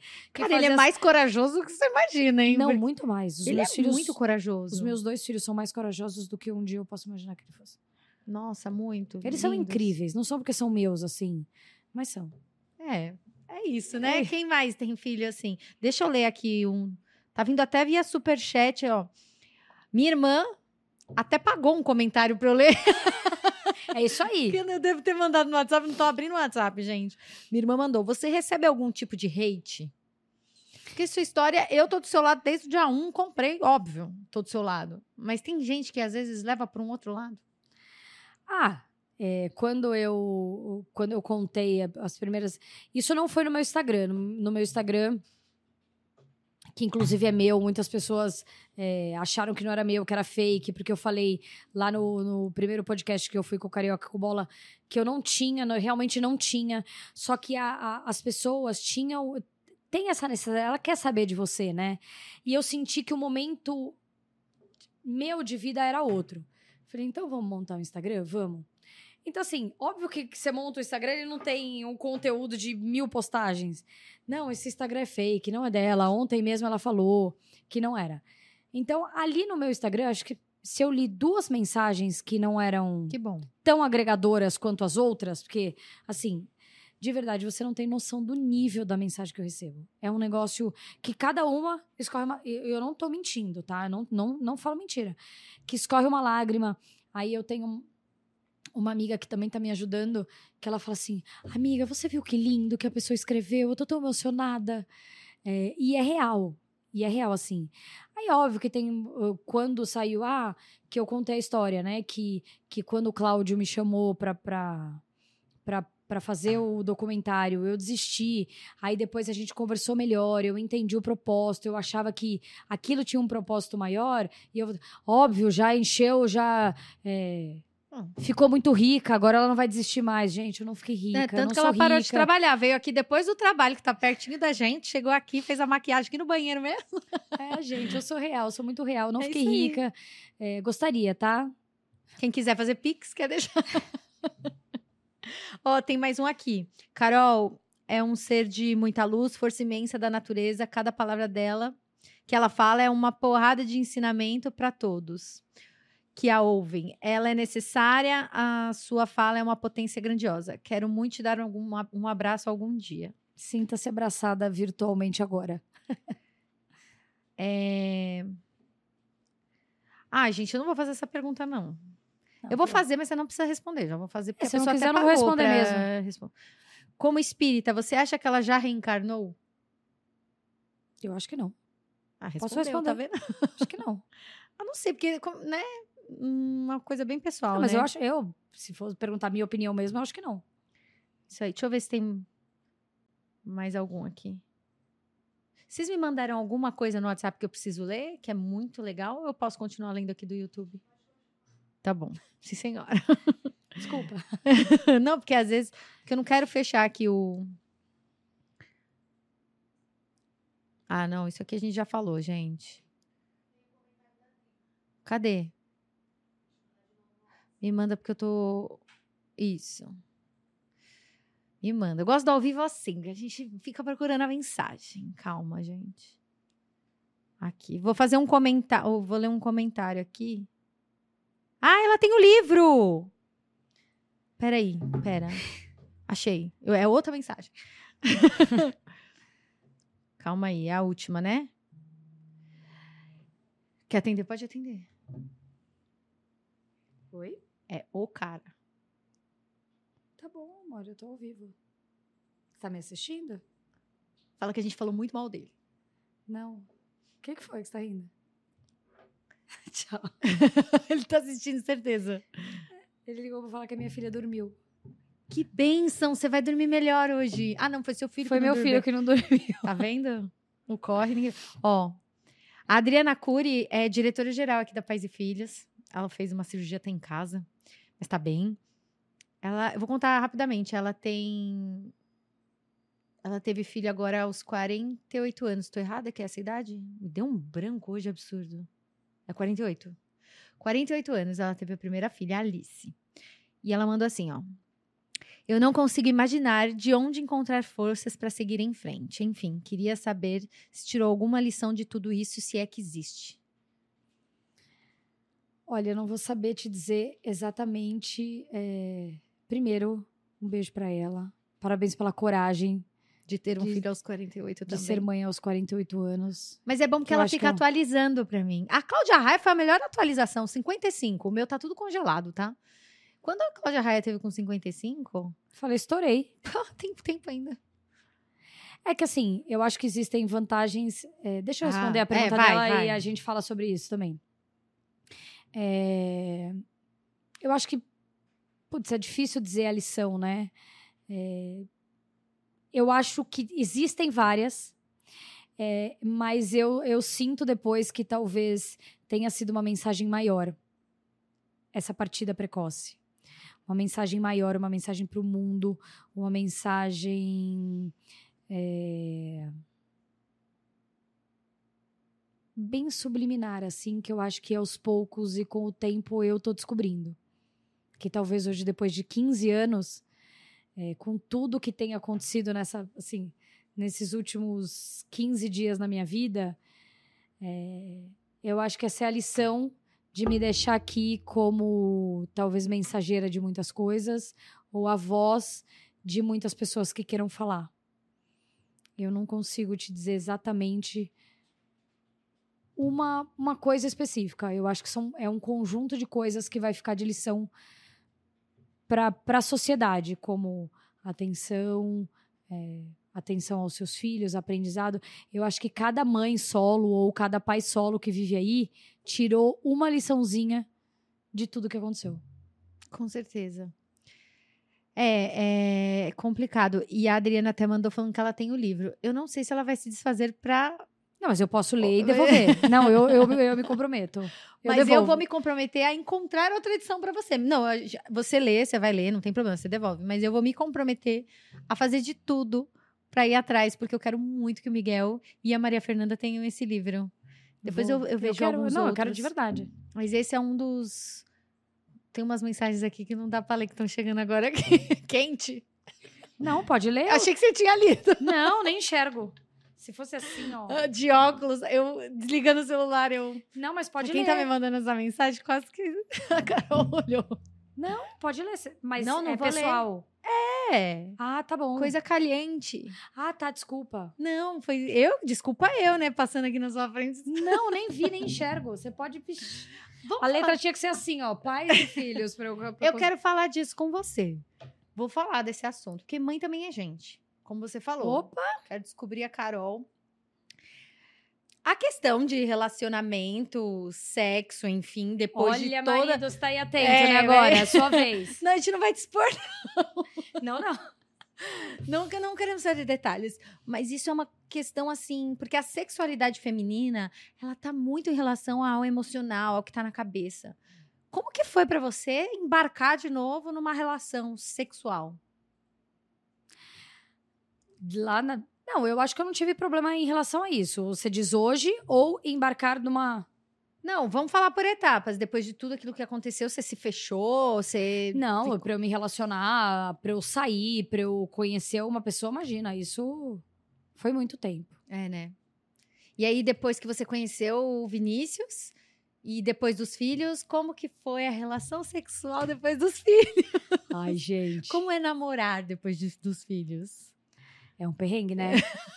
Marido, vem aqui dar o seu relato. Pode Vamos... mandar mensagem que a gente lê aqui. Vamos conversar. Não, ele não vai mandar, duvido. Ele é extremamente tímido. É.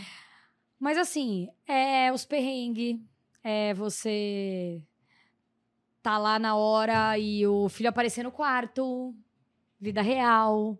É você, meu Deus do céu, foi fazer o. Isso acontece demais comigo, isso é uma coisa que ele também fala bastante para mim. Eu tô tão cansado que eu vou fazer o filho dormir e eu durmo junto.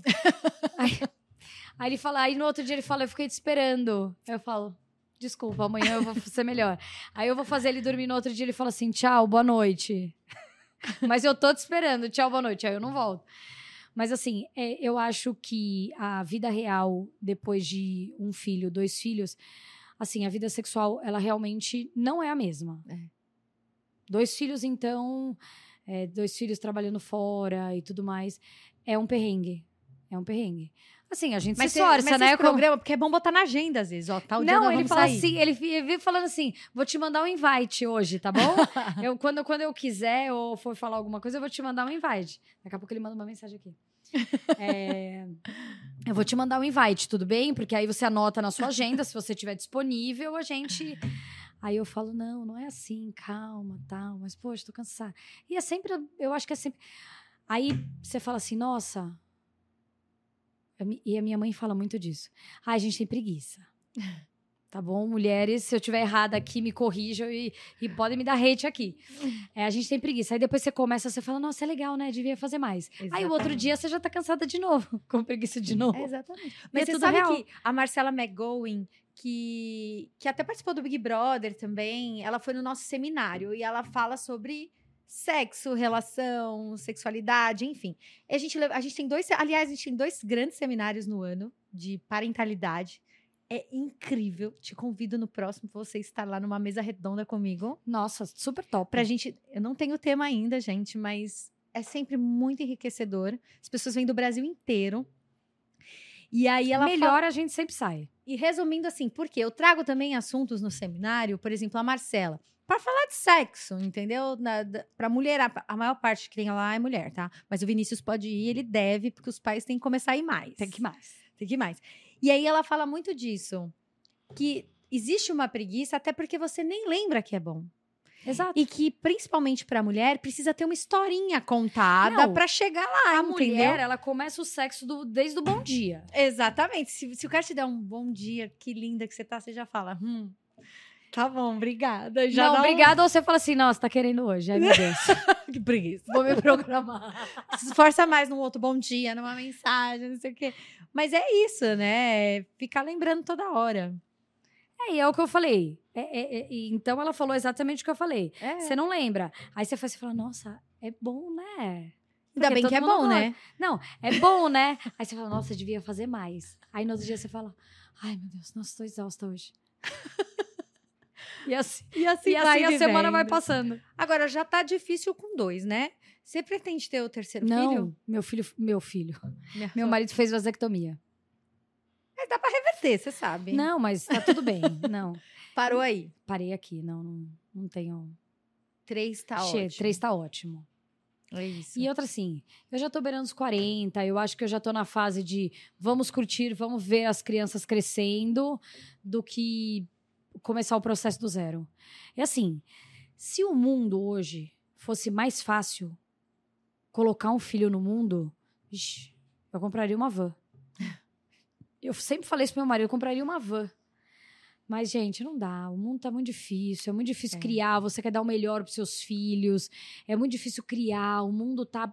Sei lá, as pessoas estão atordoadas de virada Nossa, de giraia. falou disso aqui. É, hoje é tanta notícia que tá acontecendo. Eu falei pra Bia, o que, que tá acontecendo? A, a eu Bia, falei, já comigo. falei, caiu de um das pessoas. As pessoas estão loucas. Caiu de um das pessoas. É. E aí você fala assim, nossa, tem tanta gente boa no mundo, né? Você recebe, eu recebo tantas mensagens, é tanta gente legal, tanta gente boa. Você fala, gente, onde é que estão essas pessoas que a gente só vê as ruins? Onde é que estão? O que aconteceu? É. Elas desapareceram? Gente... Por isso que quando eu resolvi, eu falei, manda uma para as meninas da redação, manda uma mensagem para Carol. Quero entrevistar ela porque eu quero também saber de outra, outros lados, outras coisas. Tudo bem eu que sou extremamente real. Isso. É, e, e, é legal ver isso, sabe? Saber que sua vida continua. Não...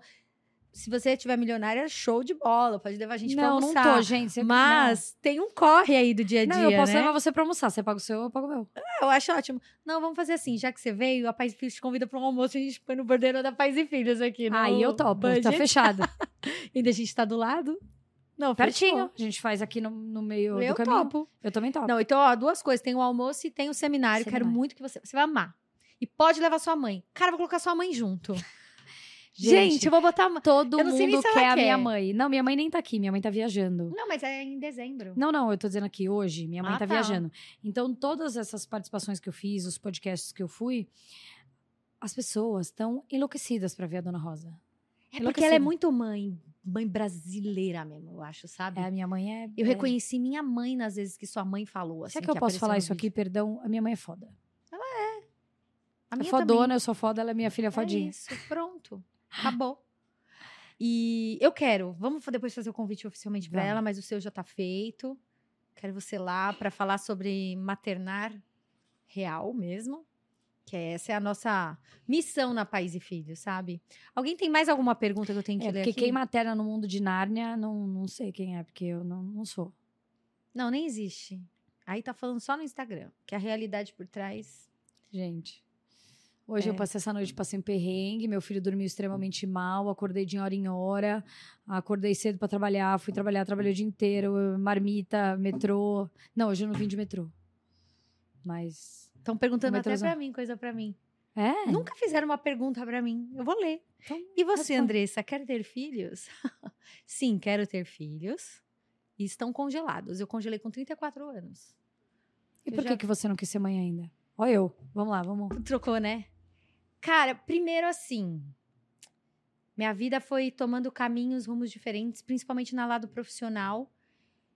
Aí teve Eu acho uma... que o lado profissional hoje em dia tem influenciado muitas mulheres. Muito. E aí, quando chegou lá nos 34 anos, eu tive uma história tal. E aí não, não rolou com uma pessoa. E eu resolvi congelar meus óvulos. Eu passou na minha cabeça de ter uma maternidade independente. Solo. Solo.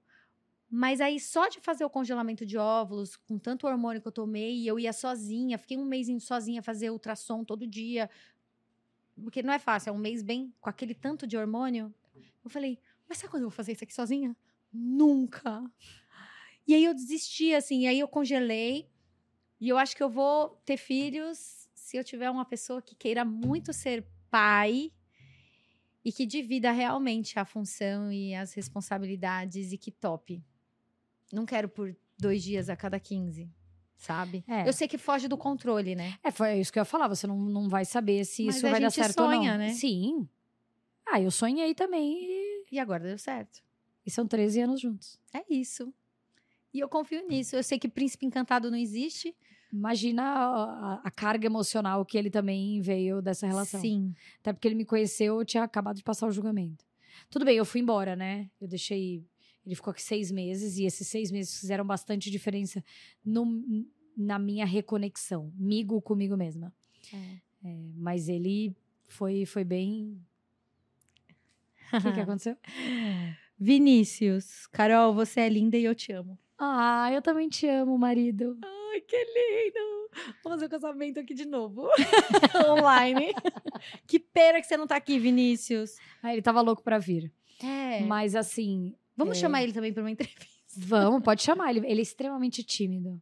É. Assim, ele, ele. Depois ele vai se soltando, mas ele é. Ele não é igual eu. Tipo, chega aqui, senta, beleza? Vamos, Caraca, fala muito. Fala. Eu já fui não, buscar é. ela lá no portão. Ah, você conhece uma amiga minha que não sei o que. É, o Vinícius é bem mais reservado. Se ele jamais chegaria aqui e falaria de. Mas pode ser offline de sexo. a entrevista. Ah, pode, ele faz. Né? Porque tem bastante. Tem até perguntas falando como que ele suporta essa exposição, né? Sua. É, quando ele assistiu, porque é o seguinte, quando eu fui assistir, por exemplo, o documentário, ele sabia de tudo, né? A gente dividiu tudo, ele sabia, o processo estava comigo quando eu fui gravar. É, mas quando ele assistiu o documentário assim, ele ficou bem abalado. Ele ficou bem abalado mesmo. E no final ele chorou, né? Ele chorou, que quando eu vi ele chorando, eu falei, meu Deus. Ele chorou bastante. Ele é bem sensível. Ah, ele é bem sensível, ele é bem mais sensível que como eu. Como ele te ama, como ele falou aqui, é... eu não te conheci, eu te conheci hoje, mas a gente sente que já te conhece. Essa é a sensação. a gente quer te amar. De verdade, te que dar bom. amor. Que bom. Imagino para ele, eu não sei, Vinícius, mas eu vou falar aqui minha percepção. Que vontade de ter sido sua amiga antes de tudo que aconteceu, para poder estar tá do seu lado.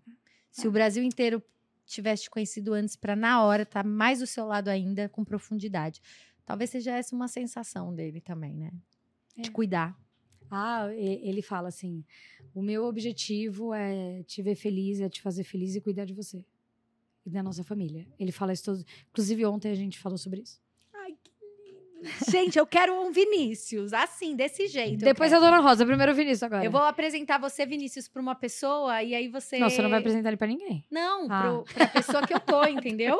tô brincando. Pra conversar, pra poder explicar como é que faz, entendeu? Ó, você que tá assistindo, eu sei que você tá vendo. Você vai ficar amigo do Vinícius. Oh, o, Vinícius é, assim. o Vinícius é romântico, o Vinícius é sentimental. Ele é, ele é bem diferente de mim. Eu tô lendo aquele livro, como chama? Os cinco, cinco formas de amar, cinco maneiras de amar, cinco, cinco não sei o que lá de amar. Então, o que fala que tem pessoas que se amam pelo toque, que se amam pelo toque físico, a outra são é, modos de. É, putz, eu vou lembrar, não vou lembrar agora. E, e, e, o meu modo de amar, assim, a minha forma de entrega é muito diferente da dele. Então Sim. a gente se completa. É isso. Não, mas eu quero umas dicas, não para mim, viu, Vinícius? Eu vou te passar o contato dele. Vou te passar um contatinho. E você vai conversar da coach pra ele, tá? Peraí que chegou uma mensagem, pera. Quem que mandou essa daqui, Yulia? Quem pagou que eu não li? Ai, não foi? Qual é o nome dela? Elis. Elis, parece que não foi, né? Vou ler agora. Depois eu vou ler a mensagem do Vinícius. Lê, lê agora. É, manda mesmo. Ele falou, acho que é a hora que você falou, manda mensagem. Aí ele falou assim: Meu Deus, que vergonha. Olha o que você vai falar. Meu Deus, meu Deus, fica quieta. Carol, Carol, puta que pariu, que vergonha. Aí piorou porque ela tá lendo o nome. E ele sabe o que eu falo. Ele, e toda hora ele fica assim, Carolina. Porque o meu nome tem acento, né? Quando ele vai falar com o meu nome tem acento. Fica, Carolina. Carolina. Muito bom. Bom, a Elis, né? Paguei superchat, mas a mensagem não foi, coitada. Coitada. Não, eu vou ler, fica tranquila. perguntei, per, perguntei se ela já imaginou como a Isabela estaria hoje. Ela até falou. E eu comprei o livro. Como faço para entregar? Que livro? Sinta meu, meu abraço. Deus Que livro foi que ela comprou? Elis, que livro você comprou? Ela conseguiu comprar? O livro Estrela Cor-de-Rosa. Ô, Elis, se for, avisa a gente. Nossa, Elis, vou ficar bem feliz. Muito obrigada. É, eu tô chocada. Agora travei aqui. Travou a internet. Bugou. tá rodando. Que legal, Elis! Eu quero te conhecer. Entrega aqui na Pais e Filhos. Se você quiser vir aqui, ou manda entregar, não sei se você é de São Paulo, entrega aqui na Pais e Filhos que a gente faz, faz essa, essa ponte. Essa ponte. Amei. Depois a gente Arrasou. vai até falar de você. Amei. Nossa, chocada. Melhor live da vida. Vai amar. Esse livro com carinho. Que legal. Amei, gente. Tá vendo como tem gente legal? Não, eu, eu tô te falando. Onde estão essas pessoas legais? Que a gente só, não, só vê as ruins. Quero ser amiga de todo mundo. Eu também quero ser. eu sou, eu sou, eu falo igual você. Nossa, eu gosto tanto da pessoa que eu queria tanto ser amiga dela. Você olha a energia da pessoa, você fala assim, nossa, eu queria me conectar, eu queria ser amiga dessa pessoa. Muito bom. Eu, eu acho assim, a gente já tem alguns. Tem alguma coisa que, eu, que vocês querem perguntar? Jane quer? Agora é a hora, eu vou chegando para os finalmente. Ah, tem um negócio também. Antes de falar do signo, tem lembrei aquele negócio. É, tem uma surpresa pra você no Instagram da Pais e Filhos. É pra olhar agora? É, olha. Ai, meu Deus. Olha no Instagram da Pais e Filhos. Você vai no feed, você vai enxergar. Eu vou me emocionar? Ah. Ai, meu Deus. Você vai ficar feliz.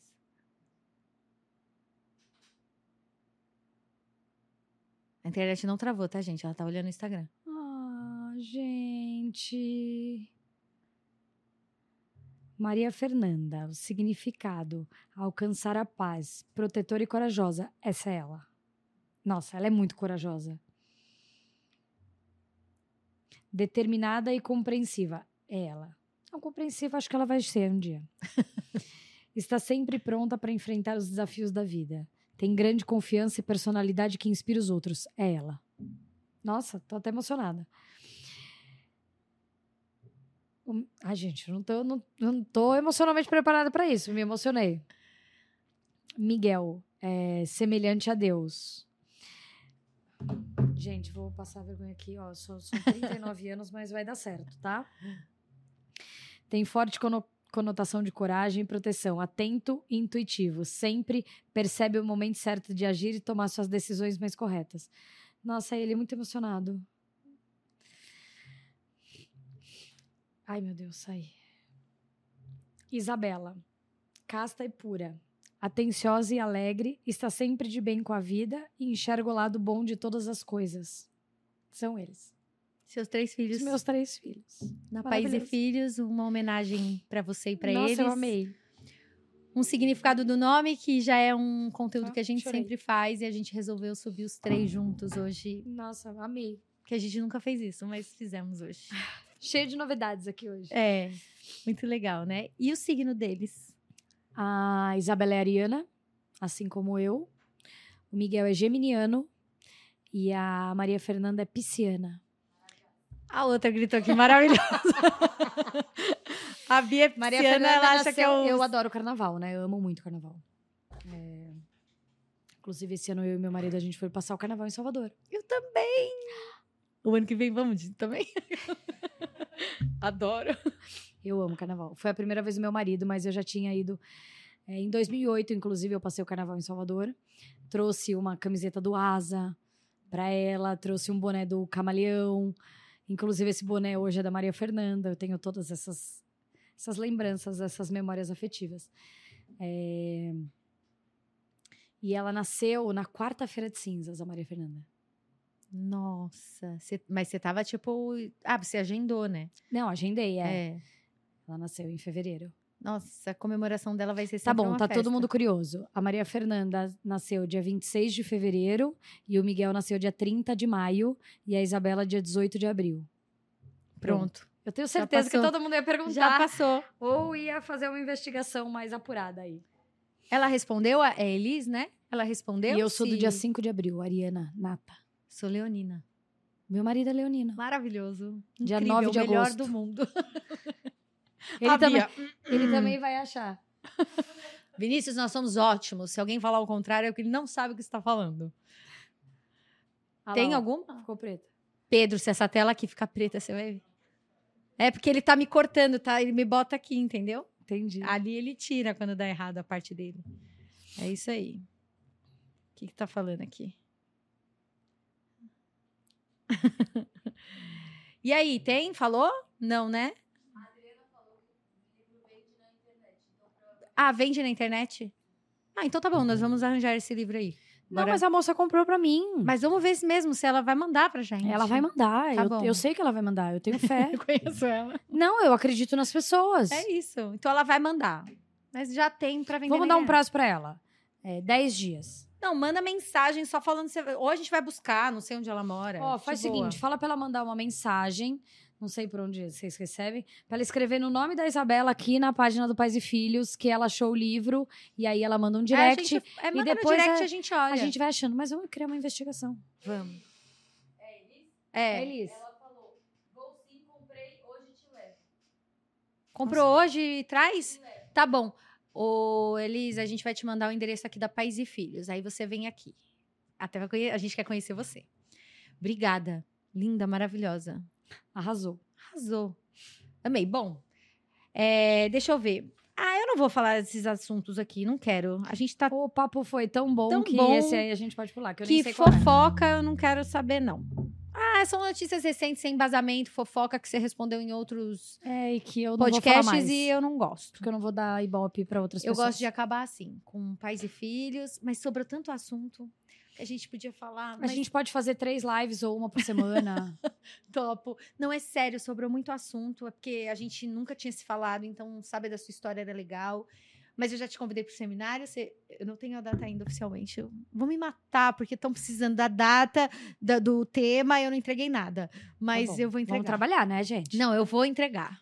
Você não tem filho pequeno? Não, mas é que o problema é que eu tenho que estar tá muito perfeito para eu entregar. Então, mas vai ter. Tá bom. Vou te passar, é dezembro. Você passa, eu posso me programar, tiro férias. É, é, é um onde? dia aqui na Unib. Pede então, um dia eu... de folga, banco de horas. Não, não tenho. Não posso ah. ter hora extra. Ah, mas eu vou, me vou, eu, eu dou um jeito. Não, e é um período, assim, não é? Precisa ficar. Se você quiser eu, ficar o dia Eu fiz 15 assistindo. anos de instituição e ganhei um dia de folga, pode ser esse dia. Você fez 15 anos e ganhou um dia de folga? É.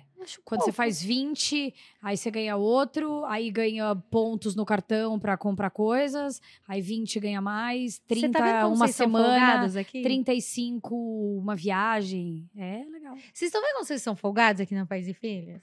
Eu dou folga toda hora para vocês. Acabou. Agora só com 15 anos vocês não têm um dia de folga. Não, calma, não é assim. Eu vou emendar o feriado. A gente faz assim, não, gente, eu não tô aqui pra acabar com a, com a vida de vocês. Não, é sério, eu vou repensar. Não, sai dessa. Ó, funcionários motivados, uhum. pessoas que entregam melhor. Vem um dia fazer home office daqui, você vai ver. Eu vou, eu venho. Tá bom, vem. Você vai ver como é que é. Vocês, que vocês que não vão me aguentar, que eu falo o dia inteiro. Atendo o telefone. De... Eu também. Não, mas eu atendo o telefone o dia inteiro. Eu aí falo não... o dia inteiro. Eu, e eu vou fazer um negócio, eu fico comentando tudo que eu faço. É muito chato essa redação quando eu não tô. Leonina, né? Que você saiba. Não, eu sei que é chato, que elas morrem de saudades. Bom, chega dessa entrevista, que agora voltou para mim, eu não quero. Ô, Carol, primeiro de tudo eu quero te agradecer imensamente por você falar, se abrir, contar sua história, tanto pela curiosidade dos outros, mas também por você trazer essa leveza no que você é, esse propósito. Para mim, é o que eu te falei, tudo tem um porquê. Eu acho que você vai descobrindo a cada dia e esses porquês vão mudando. Isso que é o importante. E por algum motivo eu tinha que estar aqui hoje com você também. Eu também acho. Então, sinta-se. As vidas não se cruzam à toa. Exatamente. Eu amei conversar com você. Eu acho que a gente tem assuntos além desses. Que a gente... Inclusive, a gente ficaria até. Várias horas. Não, se a gente começar a resenhar sobre Salvador, então, a gente vai ficar Pronto. aqui até. A gente vai marcar de almoçar. Saiba que agora você tem o apoio de um veículo como Pais e Filhos. O que você precisar, a gente está à disposição. E eu também. Sou eu... Andressa Simonini, sua parceira agora, que a gente se conecta. Eu sou a Carol Oliveira. Nova série da Netflix. Mas é isso. Muito obrigada por ter vindo Eu aqui. Eu é quem agradeço a oportunidade. Última pergunta. Fica Na Pais e Filhos a gente sempre pergunta isso, para toda entrevista. Família é tudo para você? Tudo. Além, além do tudo. É o fundamental, é a base, o seu princípio, o seu valor é dali que você tira. É isso aí. Muito obrigada. Espero que você tenha curtido. Agradeço. Amei. Fazer obrigada pela acolhida, obrigada pela recepção. Acho que é isso. É isso, gente. Muito obrigada. Espero que vocês tenham curtido. A gente vai soltar alguns, alguns cortes nas redes sociais dessa nossa conversa com a Carol. Foi muito bacana, emocionante. E é isso. A Carol, a partir de agora, está aqui na Pais e Filhos. A gente vai trazer ela para outras conversas. Ah, e para quem está perguntando, é, a minha página é longa. Já me falaram que é longa. É, é mas é Carolina. é Ana Carolina Oliveira, underline oficial. Esse é o da Carol. É tá aí. marcado no da Pais e Filhos, também pode pegar lá, quem não segue ainda. Pode me stalkear. Mentira, não tem nada. é isso, Carol. Obrigada. Obrigada a todo mundo que ficou aí. Não sei nem quanto tempo deu de uma hora e meia. Falando bem. Estamos com sede. e até a próxima, gente. Muito obrigada. Tchau, viu?